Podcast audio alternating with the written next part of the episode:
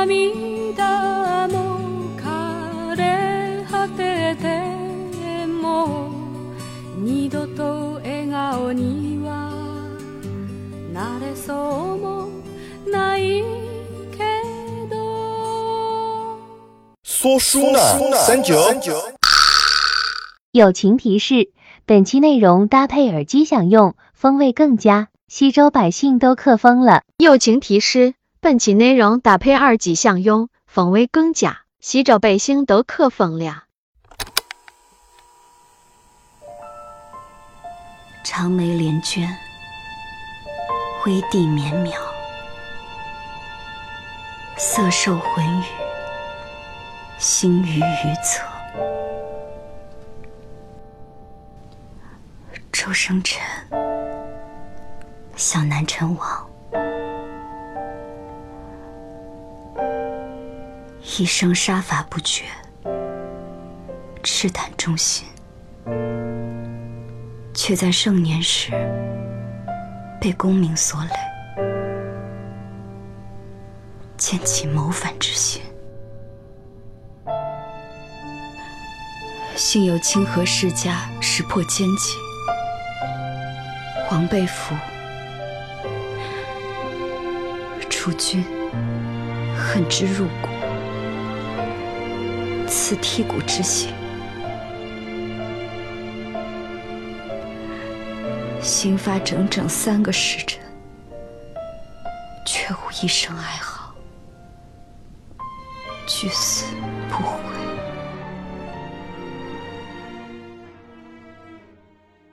Hello，大家好，这里是社畜的后花园，人生的相谈所，说书那三九，我是三九。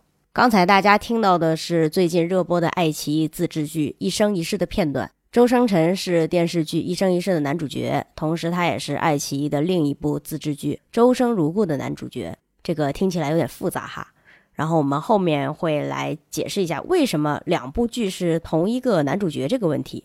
首先，我先澄清一下。就是爱奇艺没有给我打钱，然后我也掐不到这种饭。我们节目嘛也不怎么掐饭。我刚才说的这两部网剧跟这一期的内容有什么关系呢？关系就很大了，因为我最近追这两部剧追的特别上头。一部是大悲剧，然后一部呢也可以说是大喜剧，虽然里面还是有点悲剧的成分。然后现在网上嘛追《周生如故》的观众们都自称西周百姓啊。本西周百姓永不认输，扶我起来，我还能继续磕玻璃渣里面，我也能抠出糖来吃。真的，看完这个剧，啊，一整个大破防。其实我的哭点还是挺高的，结果没想到这个剧让我也破防了。听到这里，虽然这期我们聊的是国产网剧，但是希望大家不要走啊，争取把这期听完整啊。如果实在是听不完，那也没办法。但是啊，这期还是。挺花费心血的，因为做这期节目真的很不容易。也希望大家千万不要预判了我的预判。我上一次看古装剧上头还是在上次，虽然是废话，但是确实是在上次，大概是在一九年的时候看了《叶天子》，然后那个剧也是 bad ending。前几年看《陈情令》的时候也很上头，因为众所周知的原因啊，我们就不多提了。反正呢，我不是阿令所有演员的粉丝，求生欲让我先来划清界限。不过阿令让我看到一个用心的团队，是真的能尽力去给观众还原出小说中的那个世界。这种诚意满满的作品，我就会很喜欢看。但是国产剧我认真看的其实不多，很多时候都是啊路过客厅的时候瞟一眼，大概就已经。八九不离十的知道这个剧到底讲什么东西啊？像日剧、英剧多香，是不是？干嘛有时间不看一些更好看的剧呢？我现在其实看电视剧比较少的主要原因是看电视剧会大量占据我看书的时间，所以就时间分配的缘故没有看的那么多。我小时候是很喜欢看古装剧的，长大以后看的不多。现在是不是管那种古装剧叫古偶剧，就是古装偶像剧？前一阵跟朋友聊天的时候，朋友跟我讲啊，现在很少看古偶剧。然后古偶剧是啥？去搜了一下。然后这几年比较热播的都是以大型玄幻仙侠喜剧居多。就哪怕它不喜，是个悲剧，但是我也能把它当成喜剧来看。就比如说，对吧？大家都知道的《花千骨，虽然它很惨，但是我当时看的时候真的是笑出了声。每天都是以吐槽花千骨为乐趣来追这个剧，但是我讲句公道话啊，花千骨挺虐的，其实。不过他结局竟然是个 happy ending，就是还真挺服气的。但是玄幻剧呢，我真的不太行，因为它里面那些角色的设定会狂开金手指。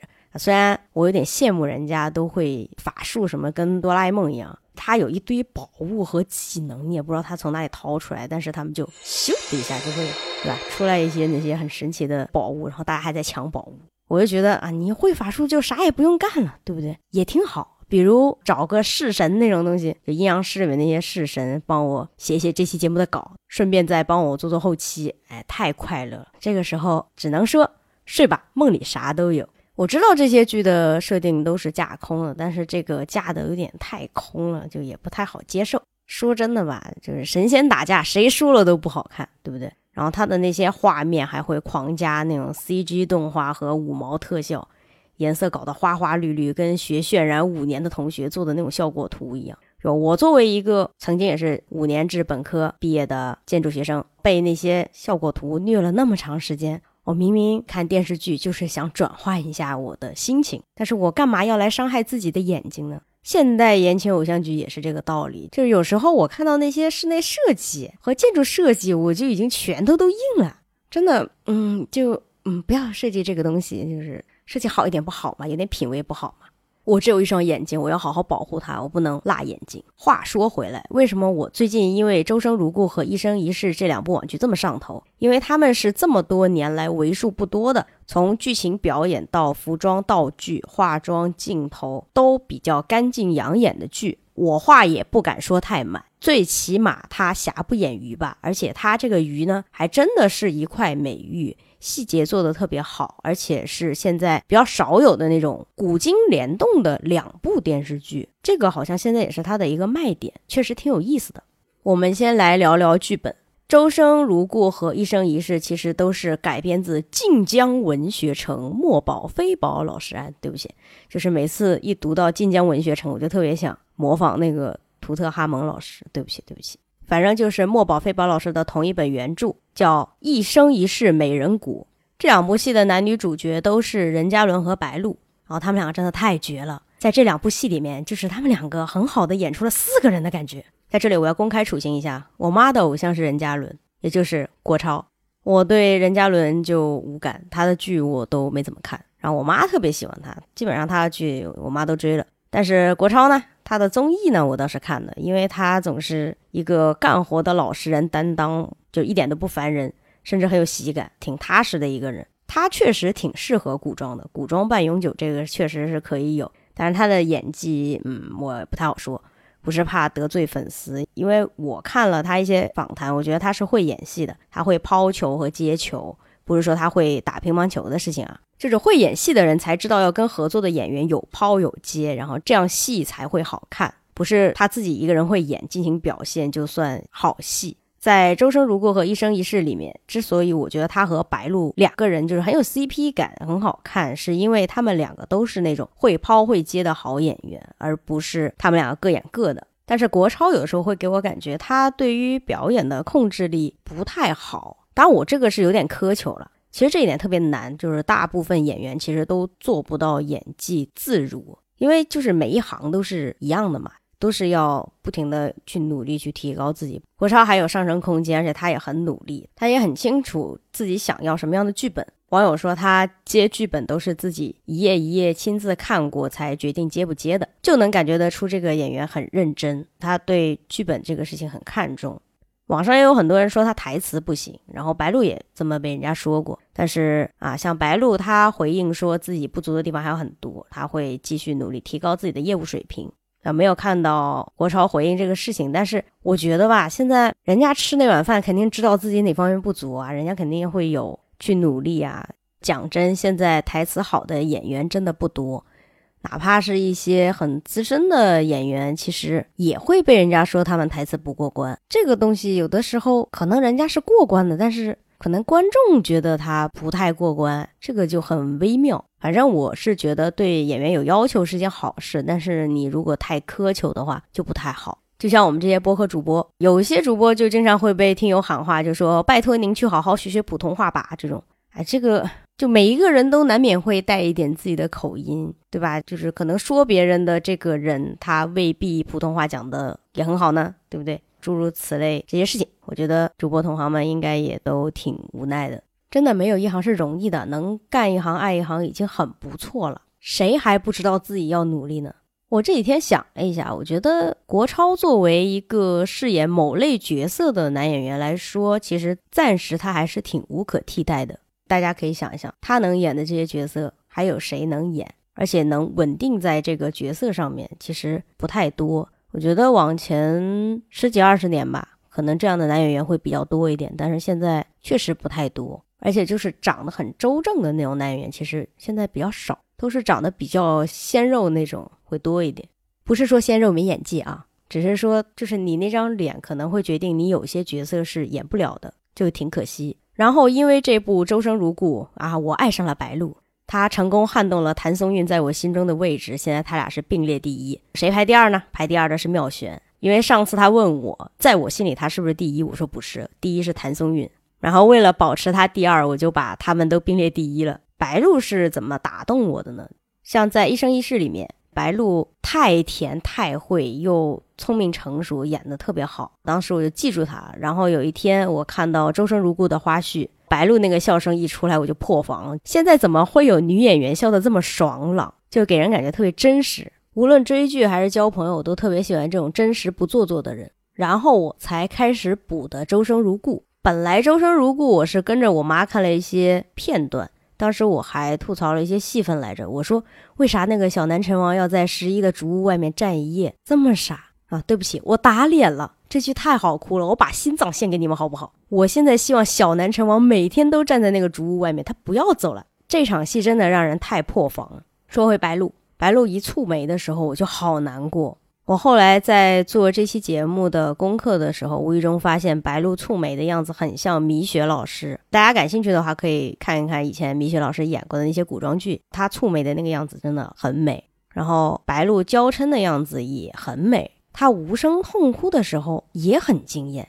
白鹿的半永久红衣就不用说了，白鹿最戳我的还是她的演技。他的表演很自然，很松弛，但是他不是科班出身的，就是可想而知他在背后是付出了多大的努力才换来如今的这种演技。他本人是比较大大咧咧的那种人，但是他完全进入角色以后，他就是那个知书达理的十一，而不是那个笑声魔性的白梦魇。谭松韵她也是这样的演员，我就很喜欢。但是这个喜好问题就不好说，我也有看到网友觉得白鹿演的十一不好。觉得他什么不够大气，什么乱七八糟的，我只能这么说：白鹿演出了我心里的十一，但是他没有演出你心里那个十一。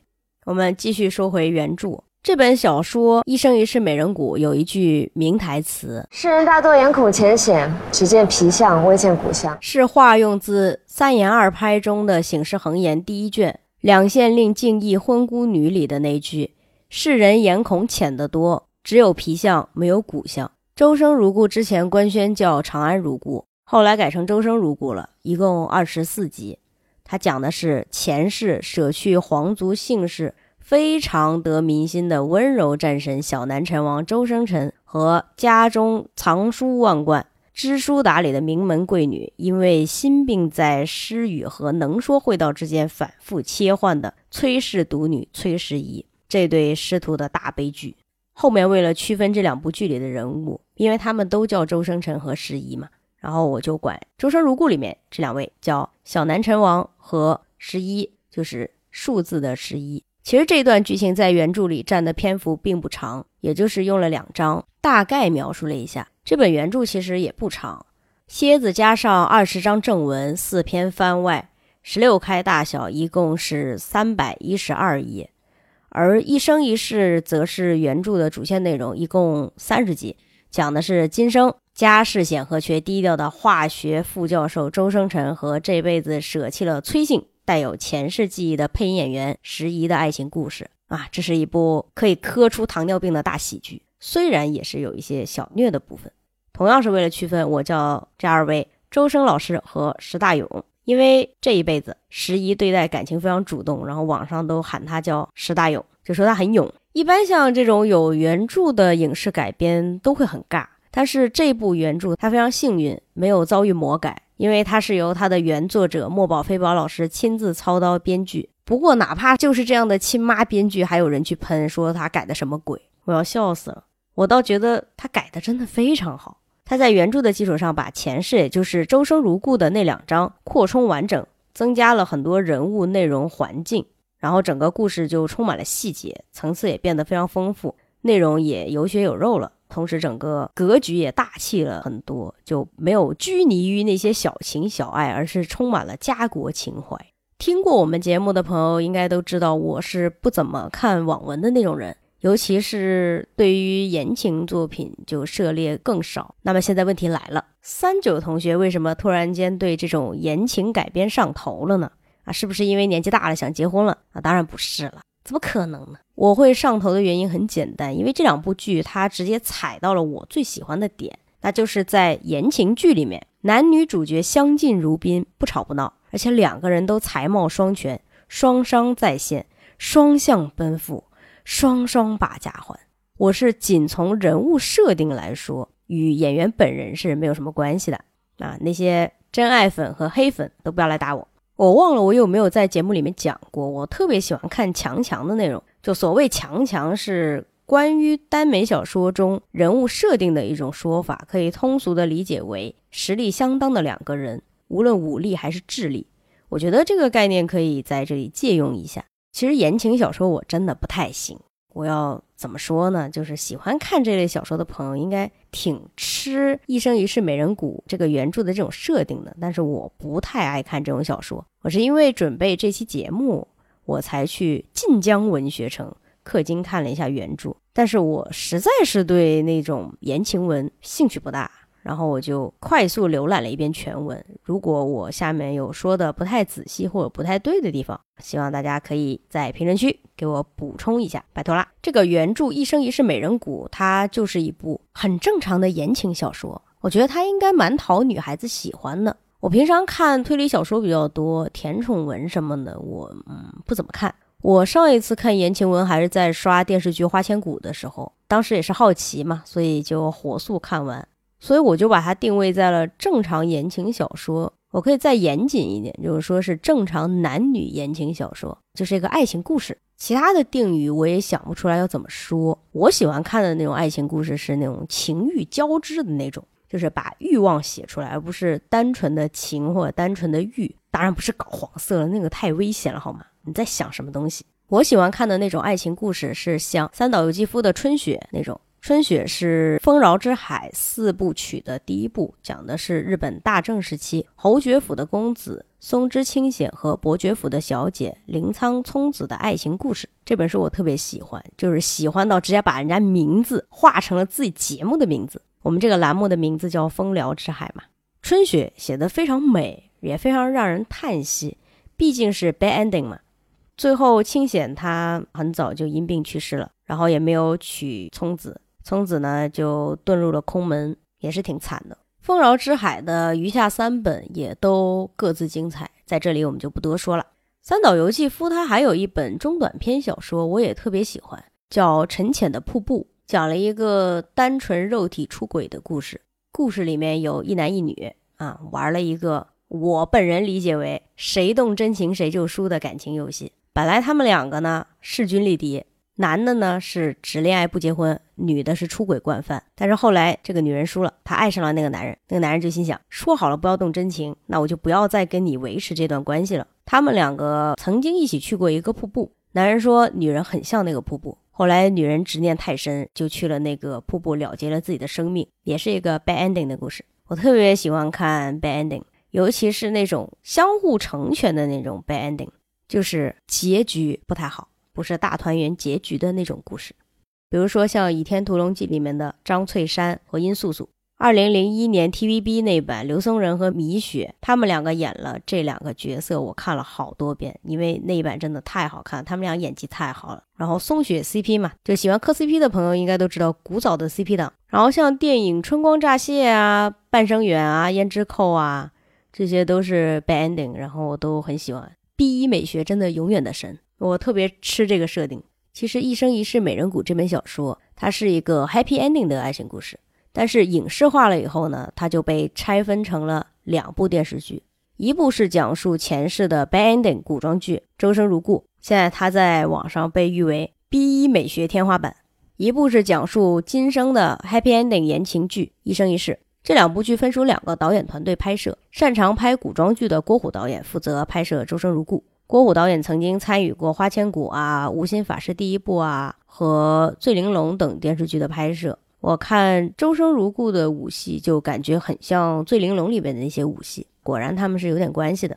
擅长拍摄现代言情剧的沈阳导演和奔放导演，则负责拍摄《一生一世》，其他的工作人员差不多都一样。摄影、灯光、剪辑这些就不太一样，像古装剧再多了个礼仪设计和动作导演什么的。对于小说来说，前尘往事的部分以插叙的方式出现是好看的，但是对于电视剧来说，像这样分开两部剧来处理，看起来会更好，这样就比较清楚明白，不会突然间闪回到古代，突然间闪回到现代，这样乱七八糟。我个人是更喜欢《周生如故》。除了因为它是 B 一美学天花板，它的那个世界观很宏大，立意也很深刻。一生一世呢也有它的优点。这两部剧在剧情上的关系是在《周生如故》里让西周百姓落泪意难平的部分，都在一生一世里面得到了慰藉。这两部剧在很多细节上也是有呼应的，古今联动。这么说吧，前世小南陈王教过十一的所有东西，和十一在一起经历过的事情。在今生，石大勇全都学会了，也都又和周生老师经历了一遍。前世呢，小南陈王会逗十一开心；今生呢，石大勇则会逗周生老师开心，因为这也是小南陈王教他的。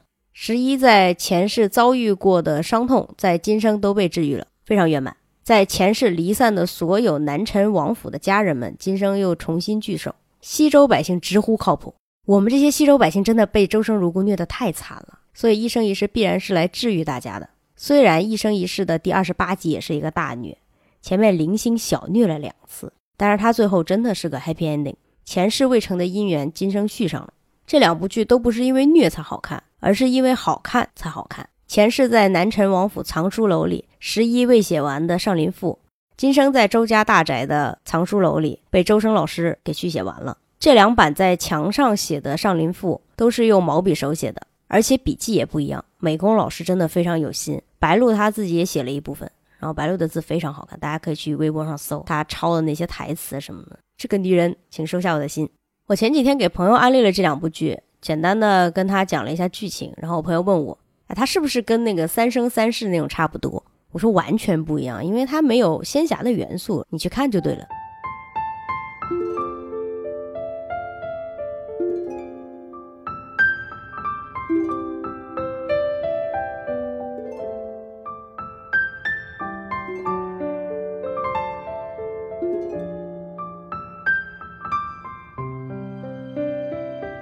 我为什么会开始看这部剧呢？一开始我妈在看《周生如故》的时候，我跟着看了几眼嘛。而且她经常上那个微博热搜，我大概其实也就知道了她的剧情。我心想，哼，不过又是一个女的得知她爱而不得的人被追她的人陷害惨死，从而跳楼殉情的 bad ending 故事，一点都不稀奇。后来我妈开始看《一生一世》，我跟着看了第一集的开头，我觉得哇，还可以，跟《周生如故》联系上了呀。没过多久，就因缘际会在今生相遇了，而且还是在我们广州的白云机场。本来我以为他是完全按照晋江文学城的标准打开方式，比如霸道总裁和他的小淘妻。嘿，女人，你成功的引起了我的注意，就是这种油腻腻的东西。但是我发现，我以为的霸道总裁和他的小淘妻的剧情并没有上演，甚至连回家的诱惑都没有机会出现。这个总裁他不但不霸道，也不狂拽酷炫。他们两个谈恋爱也没有用什么恋爱的套路，非常清新脱俗，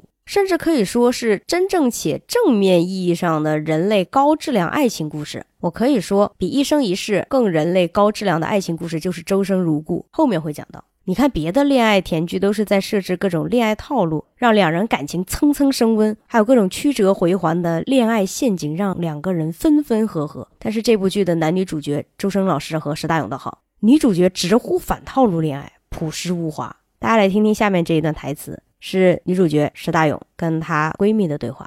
刚在一块儿，刚结婚，对彼此还不熟悉，这个时候就可以用一点那种小技巧、小心思啊。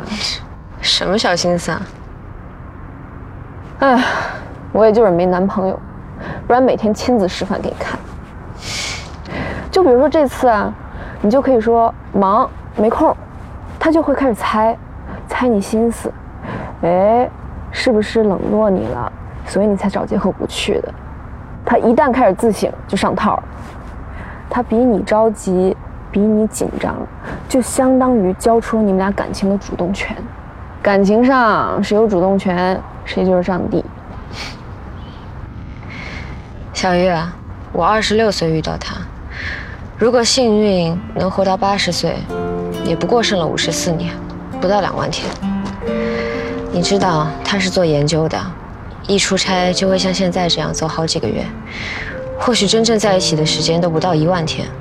如果再减去我平时工作忙加班，我到处出差的时间，见面的日子更少的可怜了。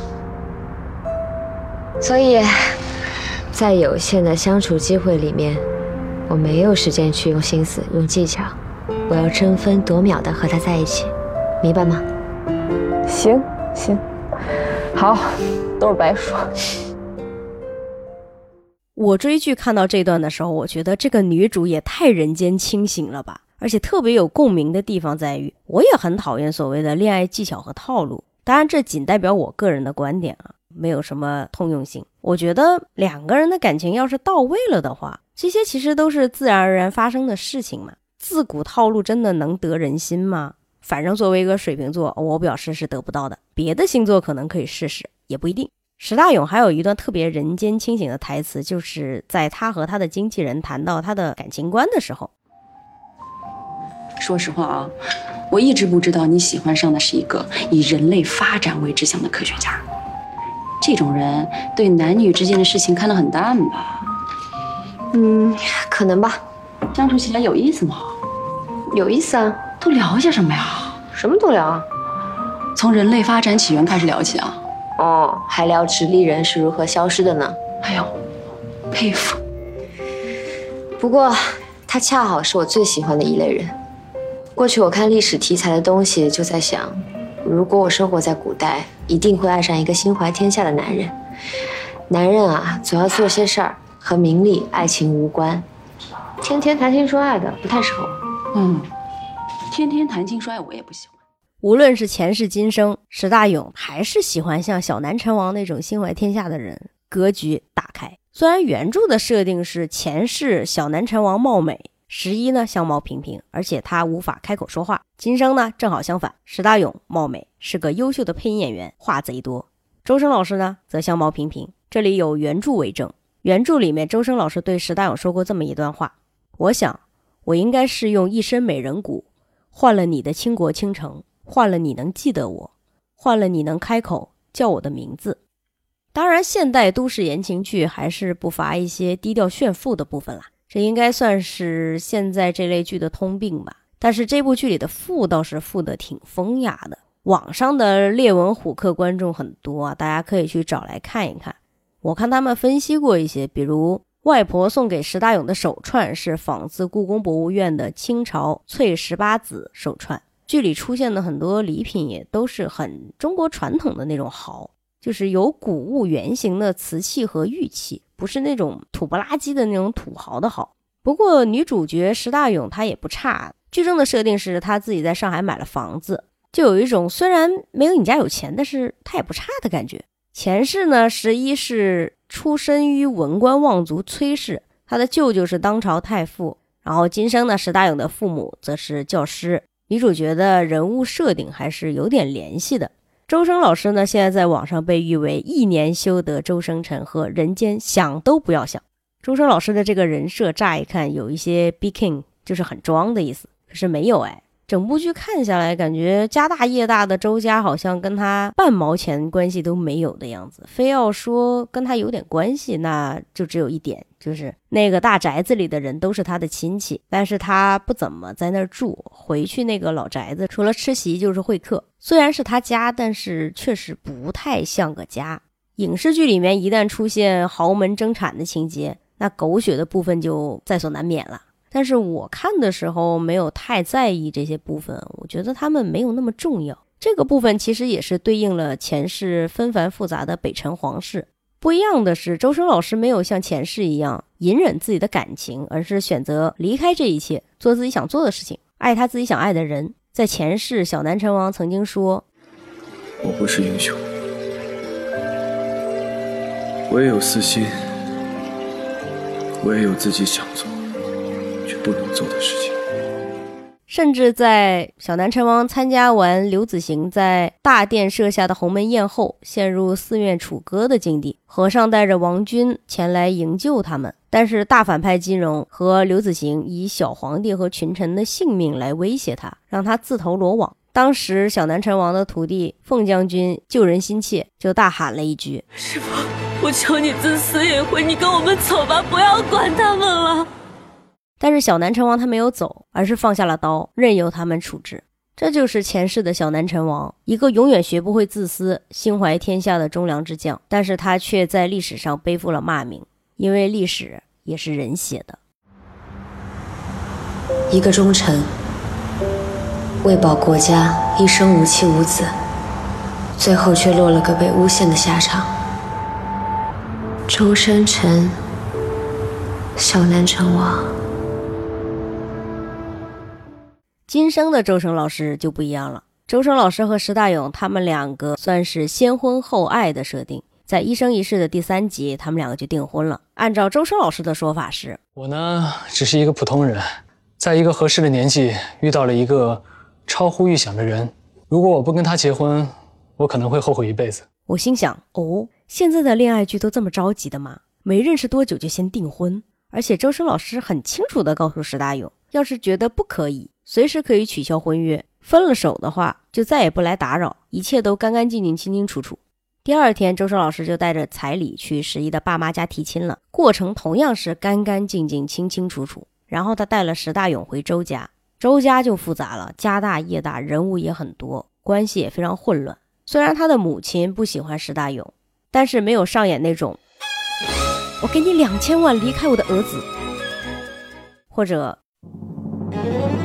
瓢泼大雨下，二人哭着追逐求和，那种狗血的戏嘛。周生老师这个时候特别刚，他直接去跟他母亲说：“既然已经觉得不适合，现在考虑也来得及啊。”不用再考虑了，他很适合我。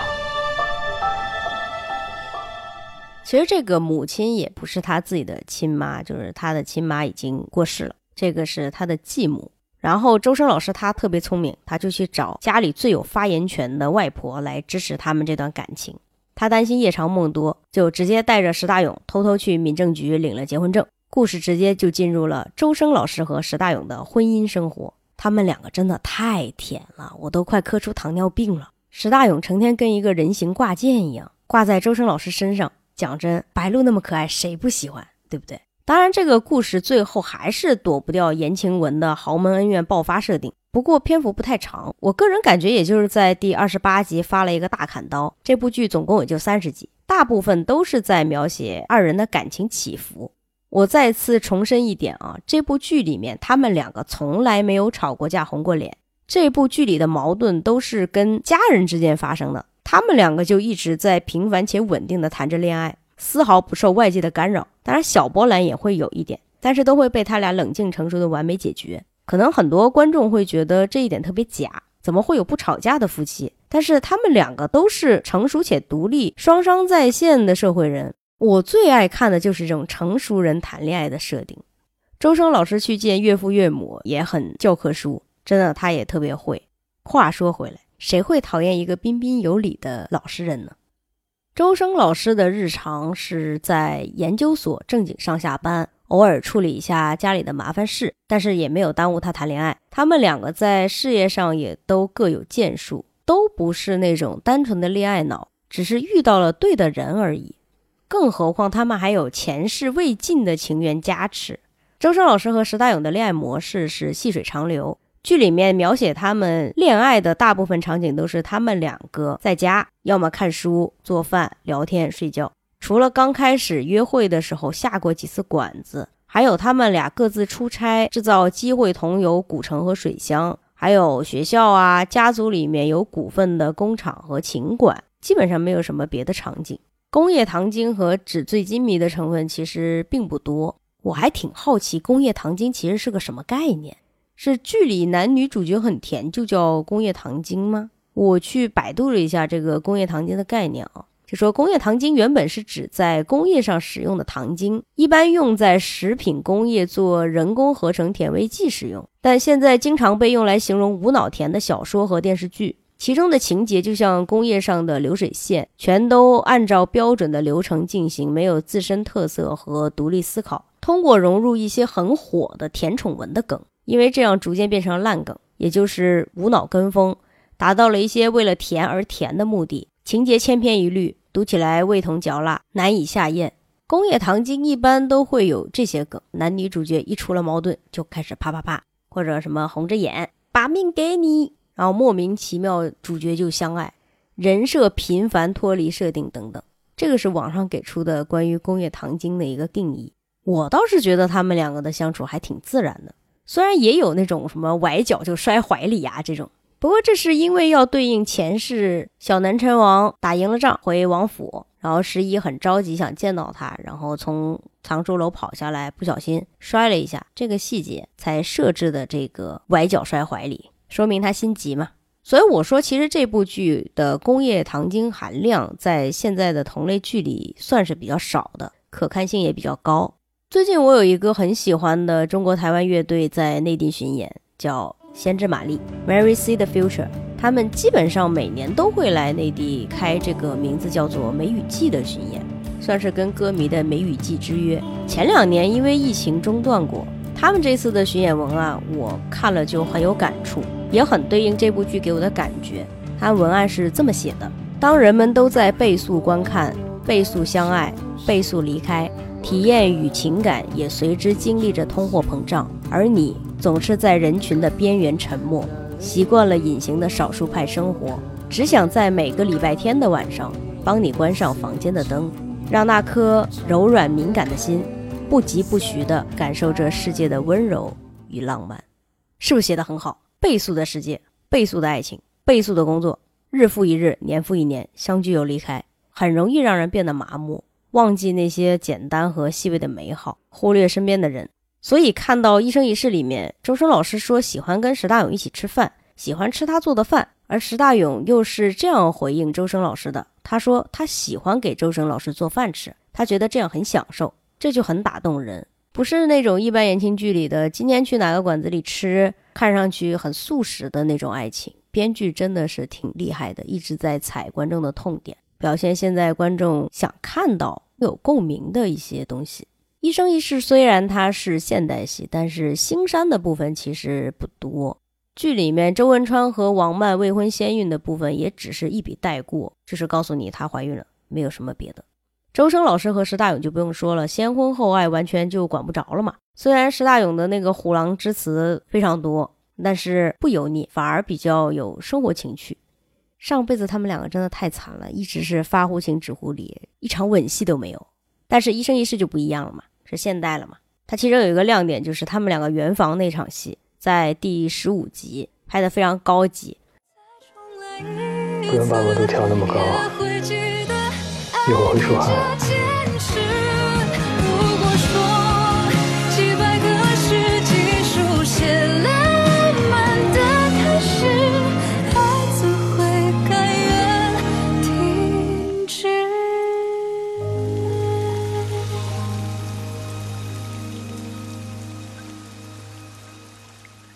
好像啥也没说，又好像啥都说了。小车开得飞起，但是你又看不到那个车，这正好又应了《周生如故》里面环玉先生教育小徒弟的那句话了：读书人呢，要行事有度，人家不说破，切不可点破。那一场戏处理的非常梦幻，水气氤氲，又纯又欲，完全表现出了二人的意乱情迷。反正看过的都说好。就是很不巧的是，在播这场圆房戏的当晚，另外一部热播剧也是圆房戏，我就对比着看了一下，我觉得还是一生一世处理的比较有美感。另外一部戏，它是直接把镜头切到了别墅外面的汽车，就是明晃晃的告诉我们此处有车，蛮好笑的。讲真啊，现在有时候大家真的不是很想看到满地的衣服或者大面积裸露的皮肤，甚至肉搏。看破不说破，其实更好，就是更有美感。这场戏以后，大家看了都不得不说一句：婚后的周生老师终于开窍了，周生辰他行了，就很搞笑。我真的觉得这两个角色是现代言情剧里少有的难得女德典范啊！难得女德这俩词在这个时候是没有任何感情色彩的啊，纯粹是想夸一夸他们。我觉得作者在塑造这两位的人物人设的时候。真的很绝，我很少能看到这么互相信任、互相尊重、相敬如宾、举案齐眉的高情商情侣档。他们两个也都很能给到对方很强的安全感。比如说，在网上很火的一个片段，就是周深老师的驰名双标，他对曾经跟他有过婚约的弟妹，就没有那种黏黏糊糊的态度暧昧，而是直接回怼，完全没有给对方任何希望。你为什么仓促结婚？我并没有仓促啊，我只是在合适的时间做自己想做的事情。我可以理解，你为了回家拿回二叔手里的东西，但你说的这个理由，我不相信。我的私事不喜欢跟外人讨论。你过去对婚姻的态度一直很慎重，考虑的多。你还说过。自己对婚姻没什么诉求，有朝一日结婚，都是为了家里人。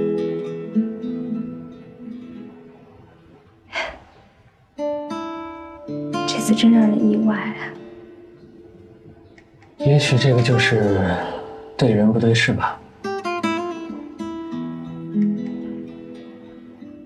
你还有事吗？没事的话，我就继续工作了。他就很绝。他时刻跟人家保持距离。这场戏那个弟妹是站在房门外的。周生老师在老家遇到这个弟妹，甚至连招呼都没有打，非常冷漠。但是周生老师他只对他认可的家人露出笑容。再比如，周生老师的学生都问他，师娘那么漂亮还那么有名，追她的人会不会很多？老师你会不会吃醋啊？然后周生老师就说，他的追求者好像从来都没有断过。那您不吃醋啊？会不舒服吧，但问题不大。那应该也要想个办法解决啊。嗯，他从来没有给过任何人机会。老师，说实话，我还是头一次看到吃醋吃得如此淡定、冷静的人，佩服佩服。石老师从各个方面来看都没有缺点，所以追求者多，这是常态。面对常态呢，以不变应万变。才是上策。这俩人实在是太美好了。石大勇误会周深老师有未婚妻的时候，周深老师也是赶紧澄清误会，表明自己单身。而在饭店里，你跟我学生们的对话我都听到了，他们误会了，不是真的。我近期是有结婚的打算，但我没有想要结婚的人。对于他和石大勇的婚姻，周深老师是这么说的：“我觉得日久生情也挺好的，或者说可以让关系更加的牢固。”嗯，比如说，一开始我们的生活就像这两本书，内容不一样也互不相关，但是我们的生活每一部分啊都在重合。随着相处的时间越来越长，重合的部分就越来越多，也越来越融洽。最后，无论谁使用外力，都不可能把我们分开了。所以，我觉得日久生情也挺好的，可以让关系这么牢固。在性同意这方面，周深老师也是很难得。具体大家可以去剧里看一看，剧里都演了，我就不多说了。我还很喜欢的一场戏是在周深老师的妹妹去世以后，一直在隐忍悲痛的周深老师一个人躲在被子里默默痛哭。石大勇呢，他装作在厨房做饭，其实他在门外仔细的听房间内的动静。然后他轻轻开门走进房间，什么话也没有说，只是很心疼的径直走到窗前，把窗帘轻轻拉上，然后再转身轻轻离开，关上房门去做饭。石大勇就非常聪明。他知道这个时候他不应该打扰周深老师，也不要戳破他的现实软弱和无助，而是留给周深老师一个人尽情宣泄悲伤的时间。这种事讲真，很多人都做不到。现实生活中很容易就会变成冷漠，或者是冷暴力，又或者说是会过分介入，进而变成一种打扰。这个度就很难把握。在很多影视作品里面，遇到这种剧情。大多会以表现男女主角双双在床上抱头痛哭而告终，并且大吼：“我不要看到你难过。”但是这部剧处理的就高级得多，我当时就惊了，哇！石大勇就留周生老师一个人这么哭，不错哎。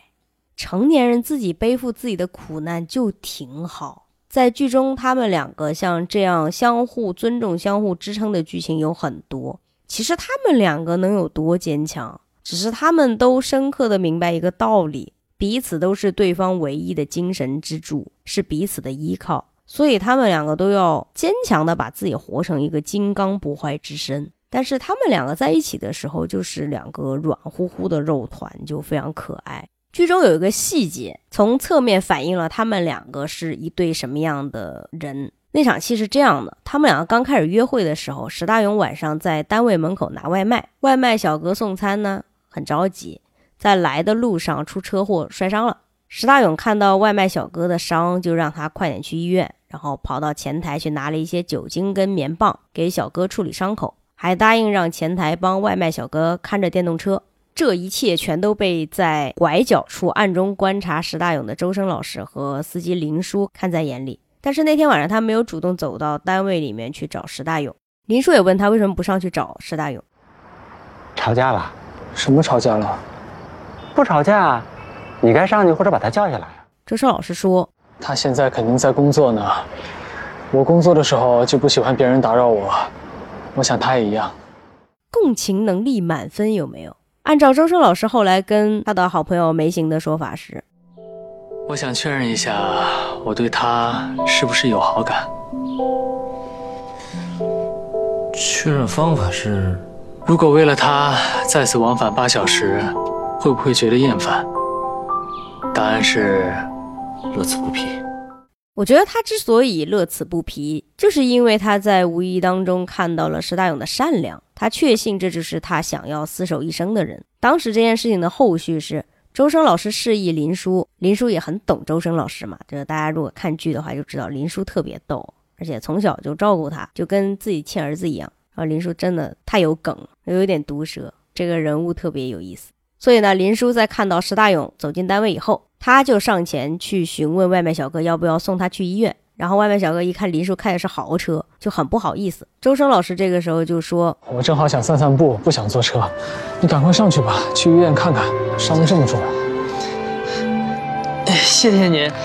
没事没事谢谢了，没事哎，林叔也很会做，他就对那个外卖小哥说：“那送那女儿啊，是他女朋友。”这个时候，周生老师背对着他们，很羞涩的笑了一下。外卖小哥就说：“怪不得。”这两个人心都这么好。周生老师对石大勇不是那种说的天花龙凤、甜言蜜语满出来的那种，而是默默的会为他做了很多事情，无论在前世还是今生都是这样。你为什么没告诉我呀？什么都说出来没意思。那你做这些不就是为了让我高兴吗？你不告诉我，我用意念知道啊。我用心做的，你早晚都会知道。比如现在。人家都是光说不做，你是光做不说。你这种人能结婚啊，都是老天爷赏姻缘。再次强调，虽然《一生一世》这部剧因为有家族设定的关系，不免有些豪门恩怨的狗血故事，但是我个人觉得瑕不掩瑜。当然，这得结合周生如故一起看才会更有感觉。至少我看完还是不太在意那些次要剧情，比较关注主线，也就是周生老师和石大勇这两个人的感情发展。这要怎么说呢？因为前世的周生辰和十一实在太惨了，他们两个都不得善终，一个遭受了剔骨之刑，一个从城楼一跃而下，坠楼而亡。所以这辈子怎么都要补偿他们，让他们两个把上辈子没能说出口的话、没能做的事都说一遍、做一遍，甚至把上辈子一起做过的事也都换一个时空再重新做一遍。多的我就不剧透了，大家自己去看一看，要素真的太多了。一生一世里面出现过的场景，基本上是能跟《周生如故》里面一一对应起来的，很多细节都是有关联的。古今联动就是体现在这儿，有非常非常多的点。网上的列文虎克观众们也都剪了很多很多小视频，大家可以搜来看一下。这里我先补充一个知识点。虽然《周生如故》它先播，而且是作为《美人谷》这个故事的前世，但是其实它是在《美人谷》的今生故事，也就是一生一世拍完之后才开机的。这两部剧拍的时候就是无缝对接。我平心而论啊，就故事的呈现而言，《周生如故》比《一生一世》要优秀，因为《周生如故》的世界观更宏大嘛。我也比较喜欢这种不拘泥于小情小爱的故事。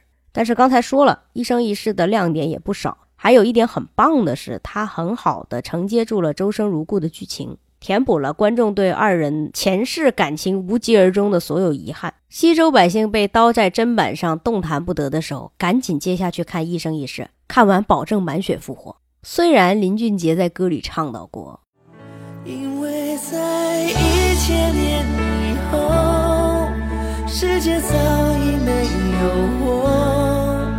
无法深情挽着你的手，亲吻着你额头。但是在一生一世里，南北朝过去一千多年以后，石大勇他带着前世的记忆回来了。我看网上很多人说十一还是那个十一，但是周深老师却不是当初的那个小南陈王了，因为周深老师没有前世的记忆。我是觉得吧，没有前世的记忆不是更好吗？你让他记得他剔骨之行，让他记得他身边的亲信一个一个都跟他生离死别，记得十一加入宫多残忍啊！你看十一，她带着前世的记忆就非常痛苦。她所经历的事情是在剧里借了她闺蜜小玉之口说出来的。她从小梦多，梦到的全是兵荒马乱，梦做多了，天一黑就害怕，不敢独处，不和别人说话。还去看过精神科的医生，但其实也没查出什么问题。后来休学了两年，回来慢慢好一点了，但还是怕黑。当然现在要比小时候好多了。我发现这里有一个细节，就是几乎所有人都不相信石大勇小时候的梦是真的，只有周生老师相信。他在石大勇昏迷以后，看了石大勇写在笔记本里所有关于前世小南陈王和十一的故事。还有，当他听到昏迷以后苏醒的石大勇对他说：“周生辰，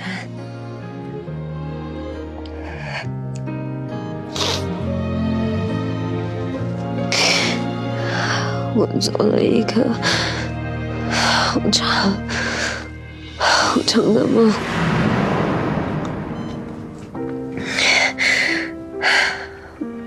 梦里……”你是我师傅，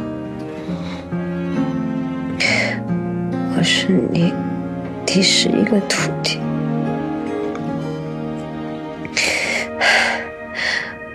我每天跟在你后面，让你教我读书、写字、画画。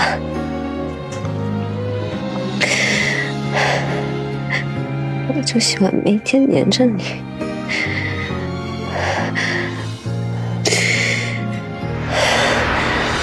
我来，我来太子想要娶我，我没答应，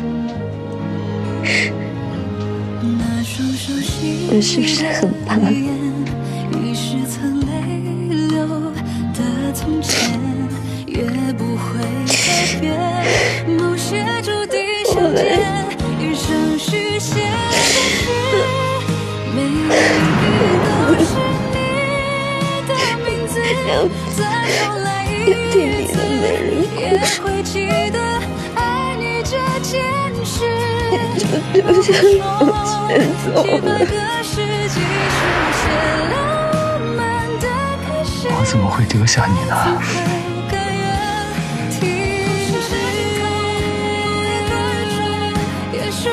上了一副，我写完了。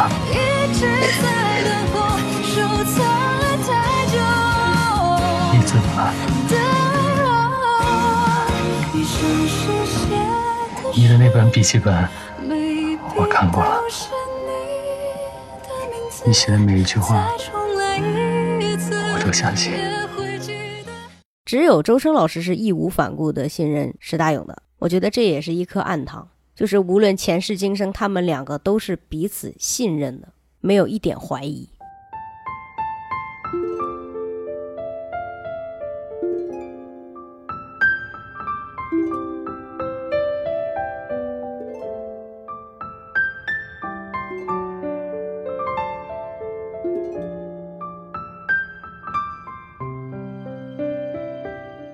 前面我提到过。《周生如故》是占原著中篇幅不多的前世回忆部分，但是它最让我惊喜的地方在于，篇幅那么小的前世部分内容，竟然被作者改编成了这么波澜壮阔、荡气回肠的好剧本。看完小说，我是真的觉得这就是一个很简单的储君之妃得知她爱而不得的师傅被太子陷害惨死，从而自尽的故事。但是看完电视剧《周生如故》以后，我觉得这是一个背景纷繁复杂的两个为了大爱和忠诚而牺牲的有情人的大悲剧。大家可以来品一品，这两种感觉差了多少？网友戏称《周生如故》又名《无人生还》，不是阿婆的那个无人生还啊，因为《周生如故》最后 b a n d i n g 嘛，基本上啊能死的都死了，整个南陈王府也都散了，坏人也都死了。这种剧情它也不能说虐，它真的一点儿也不虐。因为他彻头彻尾就是个悲剧，正所谓双死的 bad ending 也是 happy ending，破防是正常的，眼泪又不要钱，心脏拿走不要客气，我可以再哭一会儿，扶我起来我还能磕，哭完我又磕，磕完我又哭，循环往复。他的故事内核还是小说中前世部分的主线，也就是小南陈王和十一互有好感却秘而不能宣的感情。但是扩展和填充进去的内容实在是太丰富饱满了，故事就不仅仅局限于爱情了，整个故事的利益都得到了大幅度的提高，非常有深意，没有拘泥于小说中的小情小爱。在这里，你能看到王权争斗、民生百态、各种无可奈何、各种人性的丑恶不堪和光明美好。大家在微博热搜、小红书、抖音、快手、B 站这些平台或多或少会看到一些跟《周生如故》有关的小视频。因为我最近在刷相关的混剪视频，所以大数据就给我推送了一大堆这些相关的东西。其中有一类叫做“五分钟带你看完《周生如故》”，或者什么“三分钟带你落尽西周百姓的泪”，就是这种东西。我告诉你们，看完这五分钟，或者这三分钟，或者这九分钟，你只能了解到我前面说的那个楚君之妃得知他爱而不得的王爷将军师傅被太子陷害惨死，从而跳楼殉情的故事，非常小情小爱。你看完甚至会有点不屑，哇，那不就是古装偶像剧里反反复复演的那些狗血故事吗？有什么好新奇的嘞？这一年年的，有多少古装剧不是这样斗来斗去、打来打去、抢来抢去、爱来爱去的？我完整刷完了一遍《周生如故》以后，我觉得我之前对于古装偶像剧的偏见可能太深了。我真的很多年没有看到过这么精彩的古装剧了。做完这期节目以后，我准备再好好刷一遍。其实，在准备这期节目的时候，我粗略的又看了两遍，每天都沉浸在那个剧中人的故事中，码这期节目的文字稿。扶我起来，我还可以再哭一遍，太好哭了这部剧。从第十六集开始，你玩命哭都不为过。后面的每一集都是刀，真的，大家千万不要因为自己的偏见就错过了跟这一部制作精良的电视剧相遇的机会。这部剧的制作团队真的太用心了，也包括一生一世。但是周生如故真的优秀太多，非常建议各大卫视都看过来，能让他在黄金档再播一遍，他真的非常值得。其实周生如故可以算是一部群像剧。里面的每一个人物都很重要，也都很有特点，各有各的作用，就跟小李飞刀一样，力无虚发。当然，他们共同的作用就是来克使臣 CP 的。这里面有一个人就没有存在的必要了哦，那就是罪魁祸首万年太子刘子行。靠近刘子行会变得不幸。但是这个刘子行他偏要靠近十一，反正我们全怪刘子行就对了。没有刘子行，十一和小南陈王都不会死。我来说一下《周生如故》的剧情梗概，给大家先念一遍豆瓣简介：少年成名、战功赫赫的小南陈王周生辰，立志一生效忠国家，其严谨作风和谦逊为人为世人所称道。名门崔氏独女崔十一出生便被指腹为婚，为未来太子妃，因与王府是世交，便被长辈送到王府学艺。崔十一善良可爱、活泼聪慧的个性，在王府深得众人喜爱，学艺精进也很快，是王府的开心果。点滴相处中，崔时宜钦佩周生辰远大的志向和儒雅的品格，不知不觉中爱上了这位将军。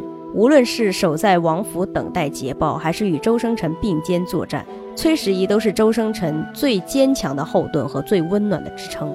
两人情感迅速升温，但依然发乎情，止乎礼。边关再度告急，周生辰义不容辞，领兵出战，而崔十一却需担负起家族生育的责任，与太子完婚。奋勇抗敌的周生辰遭奸人所害，留下唯一给崔十一的临终遗言之后，与世长辞。崔十一悲痛万分，从城墙一跃而下，殉情而亡。这个很官方，但是他也讲的挺清楚，就是这个讲的有点小情小爱了。故事是这样的故事，但是总觉得跟我看完的那个电视剧哪里不太一样。这个不知不觉爱上周生辰这个事情其实不是这样的，他是。第一次见到他的时候，已经暗生情愫。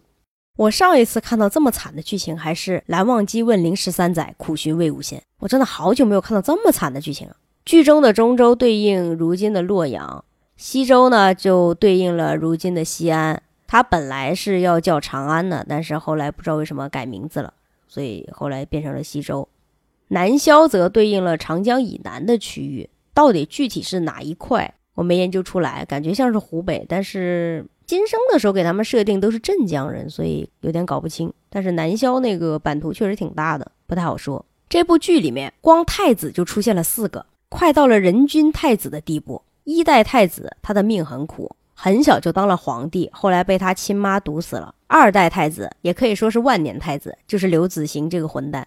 三代太子是不知道从哪里抢来冒充一代太子儿子的小婴儿。四代太子是最后大反派金荣用来逼迫小南陈王就范的那个小皇帝，但是这不重要，这都是为了表现当时北辰皇室的混乱不堪和当权者的无能昏庸，只爱搞内斗，完全不顾天下苍生，问题不大。我之前跟朋友一起玩线上剧本杀的时候，经常碰到那种太子死了的剧本，我也不知道为什么，我特别喜欢选太子这个位置，或者说二皇子这种。要么我就是个恋爱脑太子，要么就是我是想当太子的皇子，杀太子谋朝篡位；要么我是坑推位，我不想当太子，但是别人都以为太子是我杀的。总之，我跟太子是锁了。虽然我在剧本杀里面就是杀了那么多太子，但是我好恨呐！我不能手刃刘子行这个太子，让我的时辰夫妇好好活下去。当然了，这里对角色的憎恶，请勿上升至演员，演员还是挺优秀的。哎，不过即使我手刃了也没有用啊，因为年代的关系，他们两个注定是不能捅破那层窗户纸的。剧里的朝臣也一大堆，记不住其实也没多大关系，大家就可以记得有一个什么大阉人、太傅、军师、丞相，还有个大反派金荣就可以了。还有很早就有领便当的一个皇后，还有最后领便当的一代太子的亲妈，就是现任太后。然后崔家三娘子，也就是十一他妈；崔四娘就是十一他姨。崔四娘这个角色也挺惨的，她之前跟小南陈王的舅舅差点结婚了，但是小南陈王的舅舅后来退婚了，其实也是挺无奈的一件事，就搞得两家也是结怨。后来小南陈王替他过世的舅舅过来解释了一下这个事情。然后还有什么人物呢？还有就是大反派的女儿小皇后，还有一个爱太子而不得的杏花公主。这部剧里最精彩的群像，其实就是南陈王府的十个徒弟们，他们都是将军，有男有女，还有十一的三哥，还有一个变成和尚的二代军师，他之前是南萧的二皇子，智力跟武力也都蛮强的。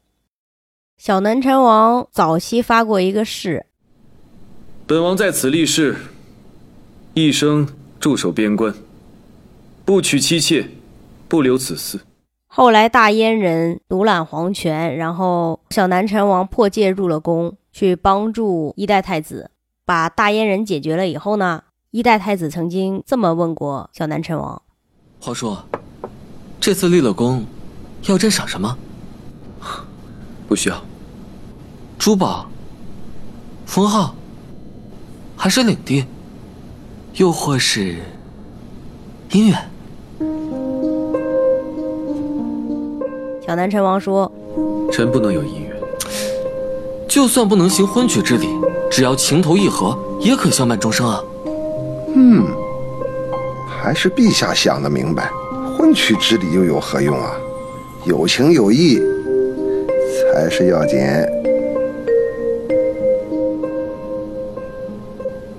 朕不想让你后继无人，若有子嗣，送入宫来，朕亲自帮你抚养，看谁敢说什么。陛下，臣并非后继无人。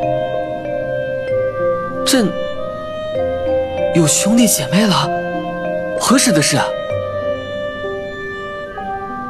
本王王府里有十个孤儿和一个徒弟，足以。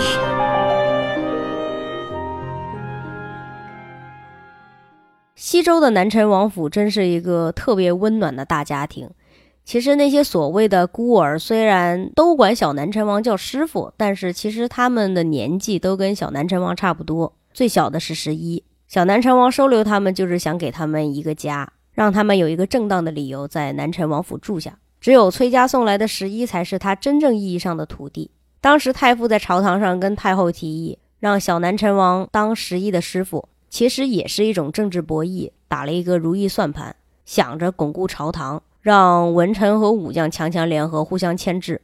全天下的人都知道，北辰论武的话，当属南陈王府。王军出师从无败绩，只有捷报。若是论文，当属清河崔氏家中收藏的古籍珍本，闻名天下。崔家其实都是工具人的命，他们都没有办法为自己而活，在必要的时候，都是要为家族做出牺牲，一切都要顾全大局。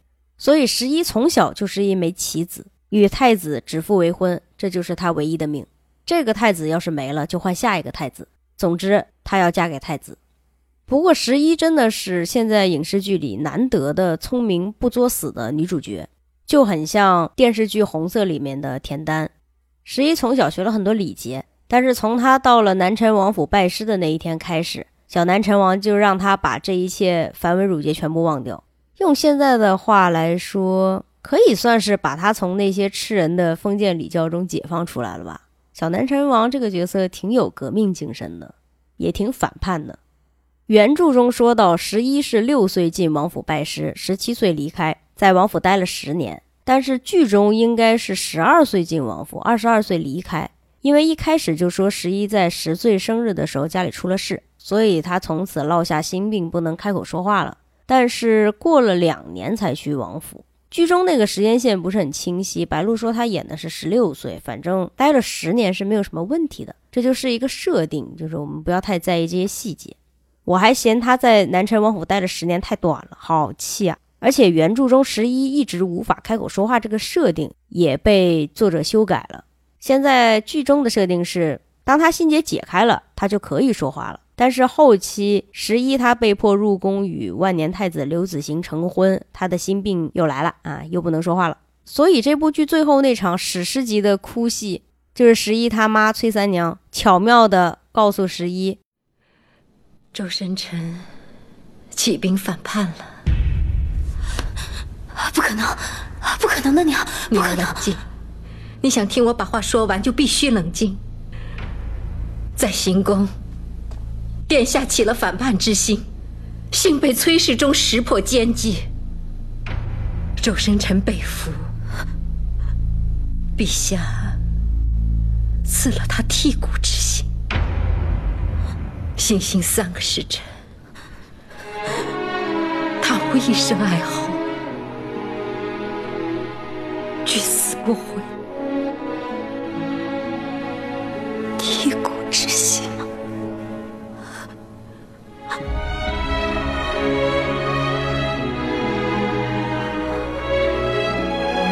是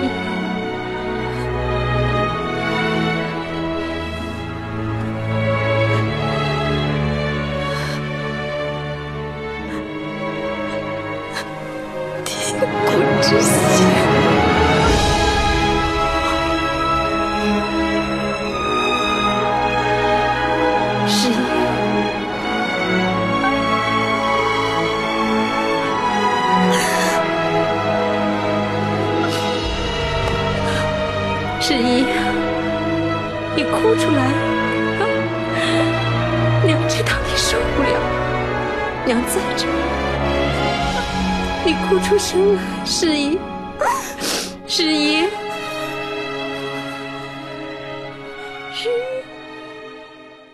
那场哭戏就完全是真失声痛哭，因为他说不出来话，还要表现他是一个哑巴在哭，演员也不能发出哭的声音。大家可以去找这个片段来看一下，真的特别棒。那场戏哭的特别让人心疼，而且绝望，跟《一生一世》的设定差不多，也可以说是更甚。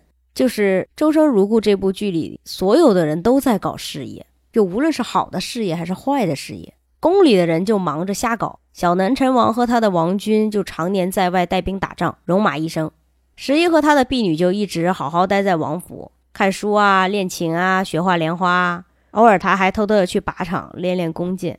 小南陈王知道他喜欢看书，而且他是未来的储君之妃嘛，不方便外出露面，就把藏书楼的钥匙交给他保管，方便他随时进去看书，在王府里也不会太无聊。这个书的这个梗也特别棒。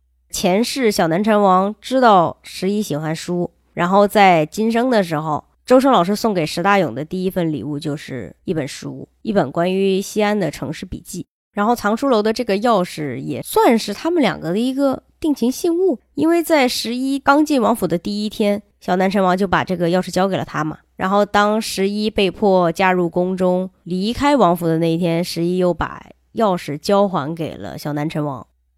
初到王府的时候，十一其实挺害怕的。一个是因为环境陌生嘛，二是因为他没有办法开口说话，是个小哑巴。小南陈王呢，常年在外打仗，不在王府。然后十一这么害怕，他就跑到小南陈王的书房睡觉，因为他觉得那个是整个王府最安全的地方，没有人敢擅闯小南陈王的书房。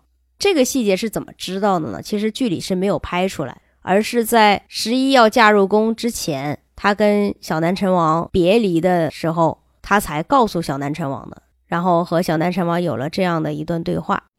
出来王府那两年，你们出征时，我就是在这儿睡的。那时候王府的侍卫不熟悉，我心里怕他们，猜想你的书房肯定是王府禁地，寻常人不敢擅闯，睡在此处最安全。你从来都没有讲过。师傅难得回来，我欢喜都来不及，想不起来要讲这些小事。大家可以开始哭了。其实，你们想，这么大一个王府，只有她一个小姑娘，她又不会说话，好苦啊。然后她每天其实内心也很焦灼。虽然说王军没有败绩，只有捷报，但是其实他心里是很害怕的。他很害怕他的师傅或他的师兄师姐有谁没能回来。所以，当他们出征的时候，他会去寺庙给他们祈福。怎么，担心我们？我们何时打过败仗？王军在外人眼里战无不胜，可对我来说，冲锋陷阵的都是我的至亲。每次你们出征，我都怕得要命，每次都是。我知道。虽说小南陈王他常年在外领兵打仗，但是他对十一还是很有心的。因为十一不能说话，他问过很多人，十一为什么不能说话？是天生就不会说话，还是因为什么事情？他打听到十一是因为心病不能说话以后，他就借着在各个地方打仗的机会遍寻名医。他知道十一害怕见到医生，这个细节是他的义兄平亲王对十一说的。你可不知道。你刚拜他为师那两年，他是遍访天下有名的医师啊，而且他还说了，你有心病，怕你见了那些医师啊，说你会害怕，他就自己去见那些医师。他这一身医学上的本事，是跟那些医师偷着学的。这个时候，十一才知道为什么小南陈王会医术。其实，小南陈王用现在的话来说，是个文武双全的高颜值学霸。他少年成名，战功显赫。但是他对每个徒弟和他的士兵又特别温柔，他对百姓也很温柔，他不讲究那些繁文缛节，他讲究的是军令如山，他讲究原则。剧中是这么评价小南陈王的：南陈王军从主帅到军中每一个兵卒都赤胆忠心，为国为民。小南陈王从来不是一个自私和顾及儿女私情的人。虽然这样听起来这个角色有点高大全，不过我更倾向于把小南陈王的这个人设理解成高风亮节、心怀天下，而不是理解成他是一个干啥啥都行的大男主。格局打开，这种自愿舍弃皇姓、征战边疆、受百姓拥戴的小南陈王，有谁会相信他会起兵造反呢？他要是想谋反，早就反了。只能说君要臣死，臣不得不死。就因为小南陈王他战功显赫，深得民心。坊间传言也是把他夸得特别厉害，这就让他遭到了皇室的猜忌。哪怕多年前他在朝堂之上起过事，皇室还是对他有戒备之心。在十一离开南陈王府那一天，十一不自觉地伸手想去摸他的美人骨，他主动把脸凑了过去。十一含泪说：“美人骨，这骨头究竟有什么特别，连往事都记得？”我也想问一问，皇室到底在害怕一些什么东西？你自己坐不稳江山，怪小南陈王太厉害，这就很离谱。最后，大反派金荣和万年太子刘子行，他们两个联手设了一个写作庆功宴、独坐鸿门宴的宴会，邀请小南陈王和他的徒弟们来参加。最后派了一堆士兵过来杀他们，然后金荣以小皇帝和群臣的性命相要挟，逼迫小南陈王就范。周生辰。他可是你一手扶上帝位的，今日你不会想让一个小孩子为你而死吧？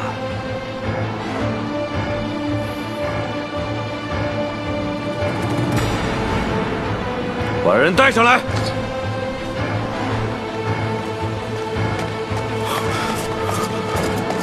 殿下，看好了。我是丞相，你敢？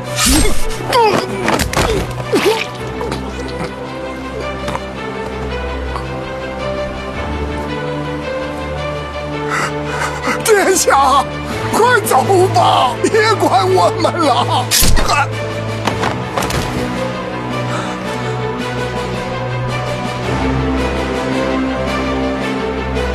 这个里面还有你们刘氏皇族好几十人。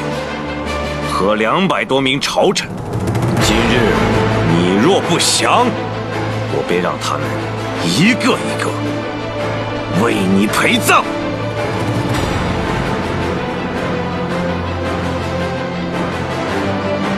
刘子行，你是想杀尽亲族，屠尽朝臣吗？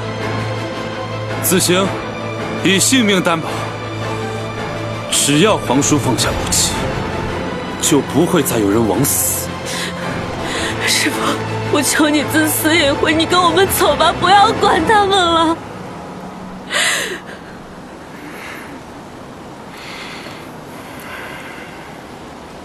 师傅，王叔公，快走，朕不怕了。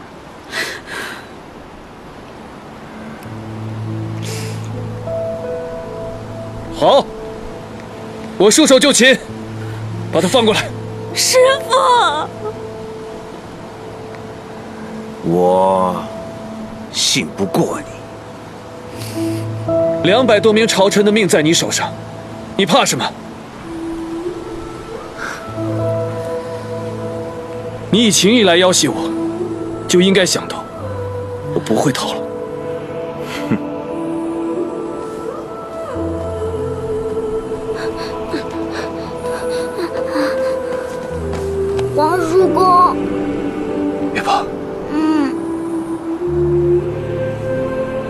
护送陛下离开。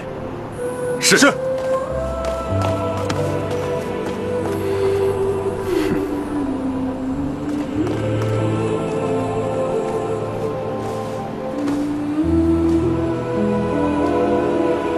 撤军。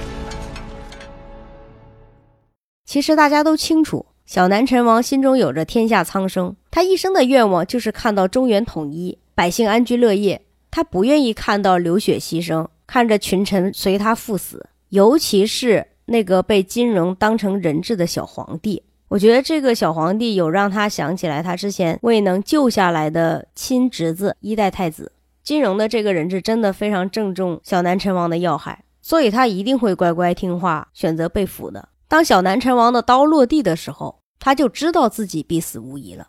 用剧中的坊间传闻来说，就是美人骨，世间罕见，有骨者而未有皮，有皮者而未有骨，而小南辰王。是这世上唯一一个兼有骨相和皮相的人，百姓们都说了，这比帝王的骨还要稀有。所以啊，皇室怎么能容许这种威胁皇室存亡的人活下去？因为皇室不得民心，但是小南陈王深得民心。剧中猜忌小南陈王的人特别多，小南陈王和他的王军实力非常强大，强大到让当权者特别害怕。最后，小南陈王当着众人的面死于剔骨之刑。所谓剔骨之刑，我查了一下，比较可靠的解释应该是剐刑，也就是凌迟。这个剔骨之刑刑罚整整三个时辰，小南陈王却无一声哀嚎，拒死不悔，结局相当悲惨。像小南陈王这样的人，哪个朝代的人会不喜欢？我们总说现在这个年代好人越来越少了，我觉得吧，像这样的好人在现在的影视作品里也越来越少了。所以，当我看到小南陈王这个角色的时候，非常惊喜。影视剧里终于有一个正直、问心无愧且品行端正的男主角了。更让我惊喜的是，作为女主角的十一也是这样的人。他们两个真的是太般配了。别的不说，仅德行而言就无比匹配。两个人都是智勇双全、敢爱敢恨、品行高洁的人，无论在什么时候总像个异类。我这里说到这个异类，不是贬义词，就是与这个世界格格不入。我也一直不太理解这是为什么，不过可能正是因为这样的人像个异类，所以才珍贵吧，才会值得人去好好珍惜守护。至少我是会把这种人当成稀世珍宝。在现在这个物欲横流的年代，你能遇到一个干干净净的人太难了。也是因为这一点，周生如故深深地打动了我。究竟是什么样的人才能配得上小南陈王这样的人呢？唯有十一。这么说其实也不对，他们两个没有高低之分啦。不存在谁配得上谁这种非要分出一个高低来的比较。为什么十一跟他般配呢？因为作者是这么写的。哎，不是啦，全南陈王府独宠他十一一人。他的外在漂亮端庄，内在呢单纯善良，学识又渊博，机敏又无畏。师兄师姐里面没有人不喜欢他，这好像有点玛丽苏。但是这跟玛丽苏又不一样，就是大家喜欢他只是因为他是最小的，没有什么爱情的因素。按照原著的说法是。之所以全员独宠十一，当中也有小南陈王从中调和的关系。毕竟南陈王府里的徒弟都是将军，都是带兵打仗的好手。十一他们家是文臣出身，跟师兄师姐之间难免会有矛盾。但是十一其实也有他巾帼不让须眉的一面，具体表现在在南萧的龙亢书院，十一拉弓射箭，惊艳了小南陈王。因为小南陈王从来不知道十一会射箭，他也从来没教过他射箭。十一说：“那是他在王府无聊的时候自己偷偷学的，准头还挺好的。”还有一场戏是十一他们家的校期刚过，准备回西周，路过小南陈王修建的青龙寺，遇到雍城的守城将士杨绍前来搬救兵。雍城被围，求姑娘相救。为何不送告急文书给藩王？送了，都送了。雍城刺史连夜写了九封告急文书，命末将等九人送往各处。末将就是去找北海王的。北海王如何说？请末将喝茶，但不敢派兵。他还说，并非他不想救，而是在如此乱世，保住自己的封地才是最要紧的。难道除了北海王，别的藩王也不救吗？去找的九人，只有小南陈王和平秦王因不在封地没有回复，其余各路藩王都一样不救。末将见山下有数千兵马，是崔家车马，猜到姑娘在此，这才贸然闯入。求姑娘救雍城。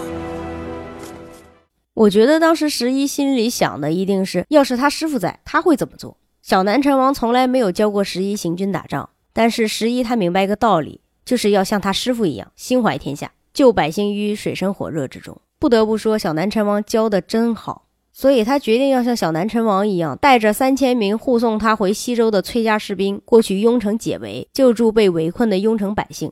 崔寿，姑娘，我们只有三千兵，雍城守军已不足两千，城中百姓却有数万。就算只有三百兵，也不能弃百姓和同僚不顾，即刻动身去雍城。末将领命。谢姑娘，走吧。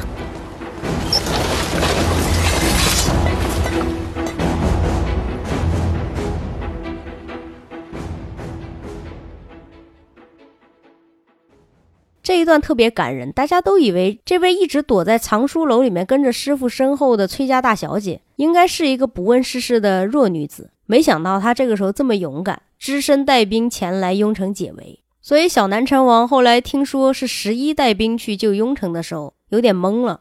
师傅，雍城被围了，十一和甘将军带着援军去了。你说谁去了？是师妹啊，师傅。师傅，我先带骑兵去增援。骑兵准备。是，本王带骑兵先行，交于天行，去断敌军后路。凤翘，带步兵后续增援。末将领命。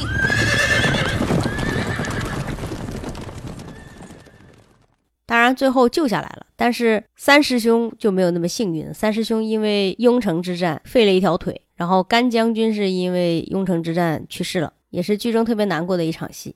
小南陈王也算是古装影视剧里面难得出现的很尊重女性的男性角色，包括周深老师啊，他的前世今生都是很尊重女性的。周生辰永远的神，其实我不知道这种形容对不对，可不可以说是很有女性意识的男性，或者我们换一种说法，叫所谓的当今难得典范。当然，这个时候它是一个褒义词，比如雨夜在城外荒屋内避雨的那场戏。长孙杰带领王军在屋外把守，小南陈王关了半扇门。殿下和姑娘的感情真好，不知道的还以为是夫妻。下棋下了一个时辰了都还不腻，就怕你说这样的话。嗯，殿下开着这半扇门，这半扇门可是保护了崔姑娘的清白和名声。当时就有坊间传闻，自你回西周，坊间就有传闻。说崔氏之女和小南陈王行苟且之事，罔顾师徒名分，罔顾纲常伦理。是何人这样传？女儿和师傅绝没有，也绝不会。还有传闻说，小南陈王意在举兵，将天下改姓自立。崔氏和小南陈王府将联手，美人天下，双手共上，意在分裂疆土，由望族一跃成王。天下的名门望族和王府的政敌都在盯着你们，不会放弃一切摧毁和重伤王府和崔氏的机会。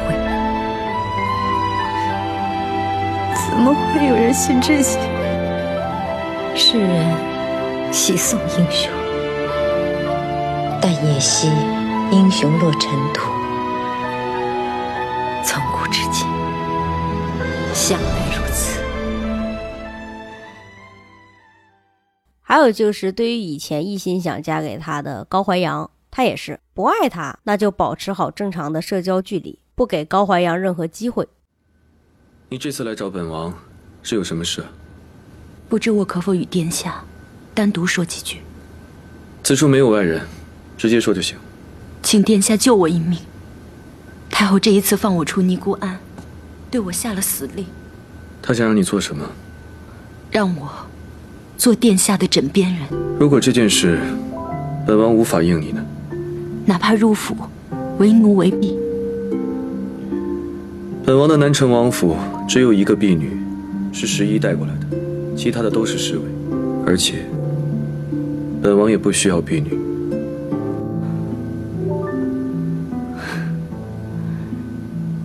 后憎恨高氏，他容忍我活着，只因为我和你有那段让人误解的过去。这一次你若不收容我，他认为我不再有用，断不会留我活下去。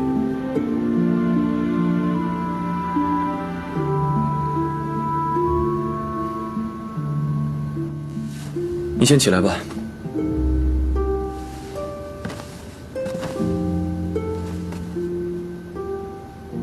本王这一次确实无法应你。前面我们也提到过，周生老师他也是这样的。小南陈王很尊重女性，还能从哪儿看出来呢？有一场戏也是在南校的龙亢书院，小南陈王让十一跟书院的学生们论道。你从小阅遍藏书，跟他们讨论一下，全当小节。读得多未必全懂。小南陈王是肯定了十一的学识，才会让他去跟那些学生交流的。后来，环玉先生对小南成王说：“书院里的学生对十一无不佩服。”还有一处是小南成王让十一当小皇帝的老师。王叔公想给你寻一位好的太傅，在此之前，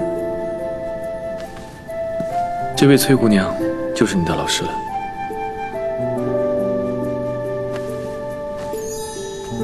刘子珍拜见老师。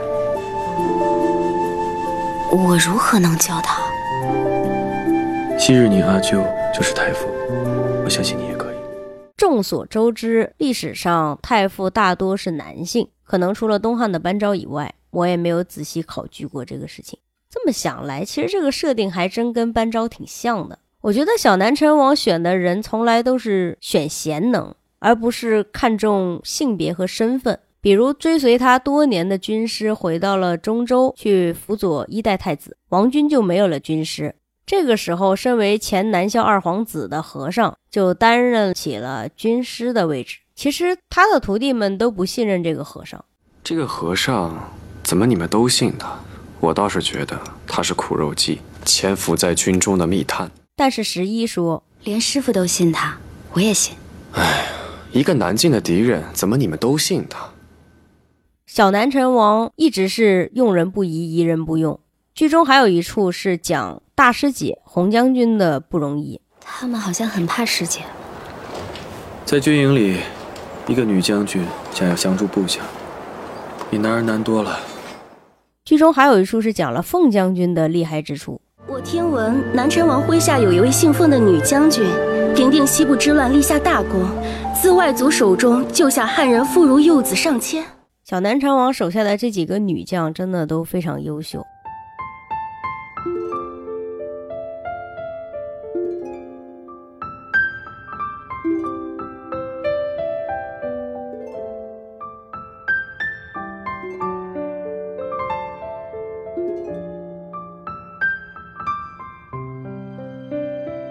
关于小南陈王和十一的这一段没有捅破窗户纸的爱情。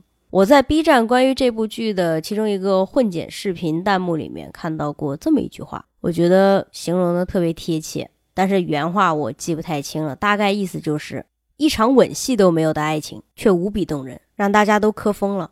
虽然剧里面他们两个的感情是一直没有直接挑明，但是全南陈王府都在磕 CP，像军师啊、大和尚啊、环玉先生啊、平亲王啊，他们都很懂，甚至连路人都看懂了。全西周百姓，甚至中州百姓和南萧百姓也都在磕他们这对 CP。懂的人呢，都看破不说破；不懂的人也都知道，师傅最宠这个小徒弟。那他们两个究竟是怎么开始的呢？也就是他们两个对对方的心动瞬间是什么时候呢？十一的说法是：我有一个自少时喜欢的人，从来没有和任何人讲过，除了我阿娘。无人知晓，我不敢告诉别人。吓到你了？二师兄还是三师兄？不能说。自少时喜欢的人，根据小说和电视剧推测，应该是在十一第一次站在城楼上遥望小南陈王阅兵击战鼓的时候。长烈破晓，三军齐出。狼烟为景，黄沙洗天，这就是真正的周生辰。家臣上千，手握七十万大军的小南陈王，是色受魂语，还是情迷心窍？当时的我并不懂得这些，只是被眼前所见震慑。而小南辰王则是那年冬夜十一的生辰，在军营里，他和十一两个人一起喝花椒酒那次，他才动了心。你可以在军营里和我们一起过一个生辰，我们都很高兴。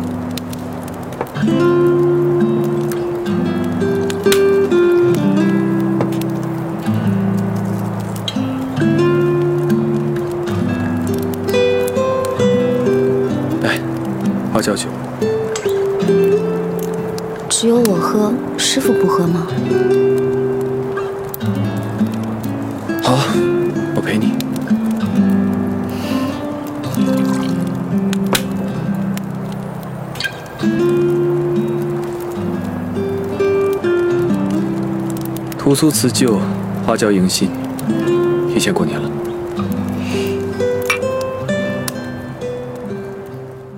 后来他其实有后悔过，为什么当年要立那个终身不娶妻不生子的誓？但是小南陈王这个人，他最打动人的地方就在于，从南萧回来之后，他后来说过这么一段话：在书院，欢月问过我同样的问题。他问我，是否后悔年少立誓，无妻无子。本王也不知该如何回答。不过在江边，船夫的话告诉了我，无论是否后悔，一切的选择都是值得的。遇到十一真的是他这一生的一个意外，完全不在他预期当中。剧中呢，小南陈王说他们两个相差不到十岁，网友们说是差了九岁半。原著中，他们两个应该是差了十多岁。皇叔真的是皇叔，年龄差其实不太重要，重要的是小南陈王和十一是师徒关系。按照三纲五常来说，他们两个要是谈恋爱，天理不容。当然，这在二十一世纪，这都不是什么问题。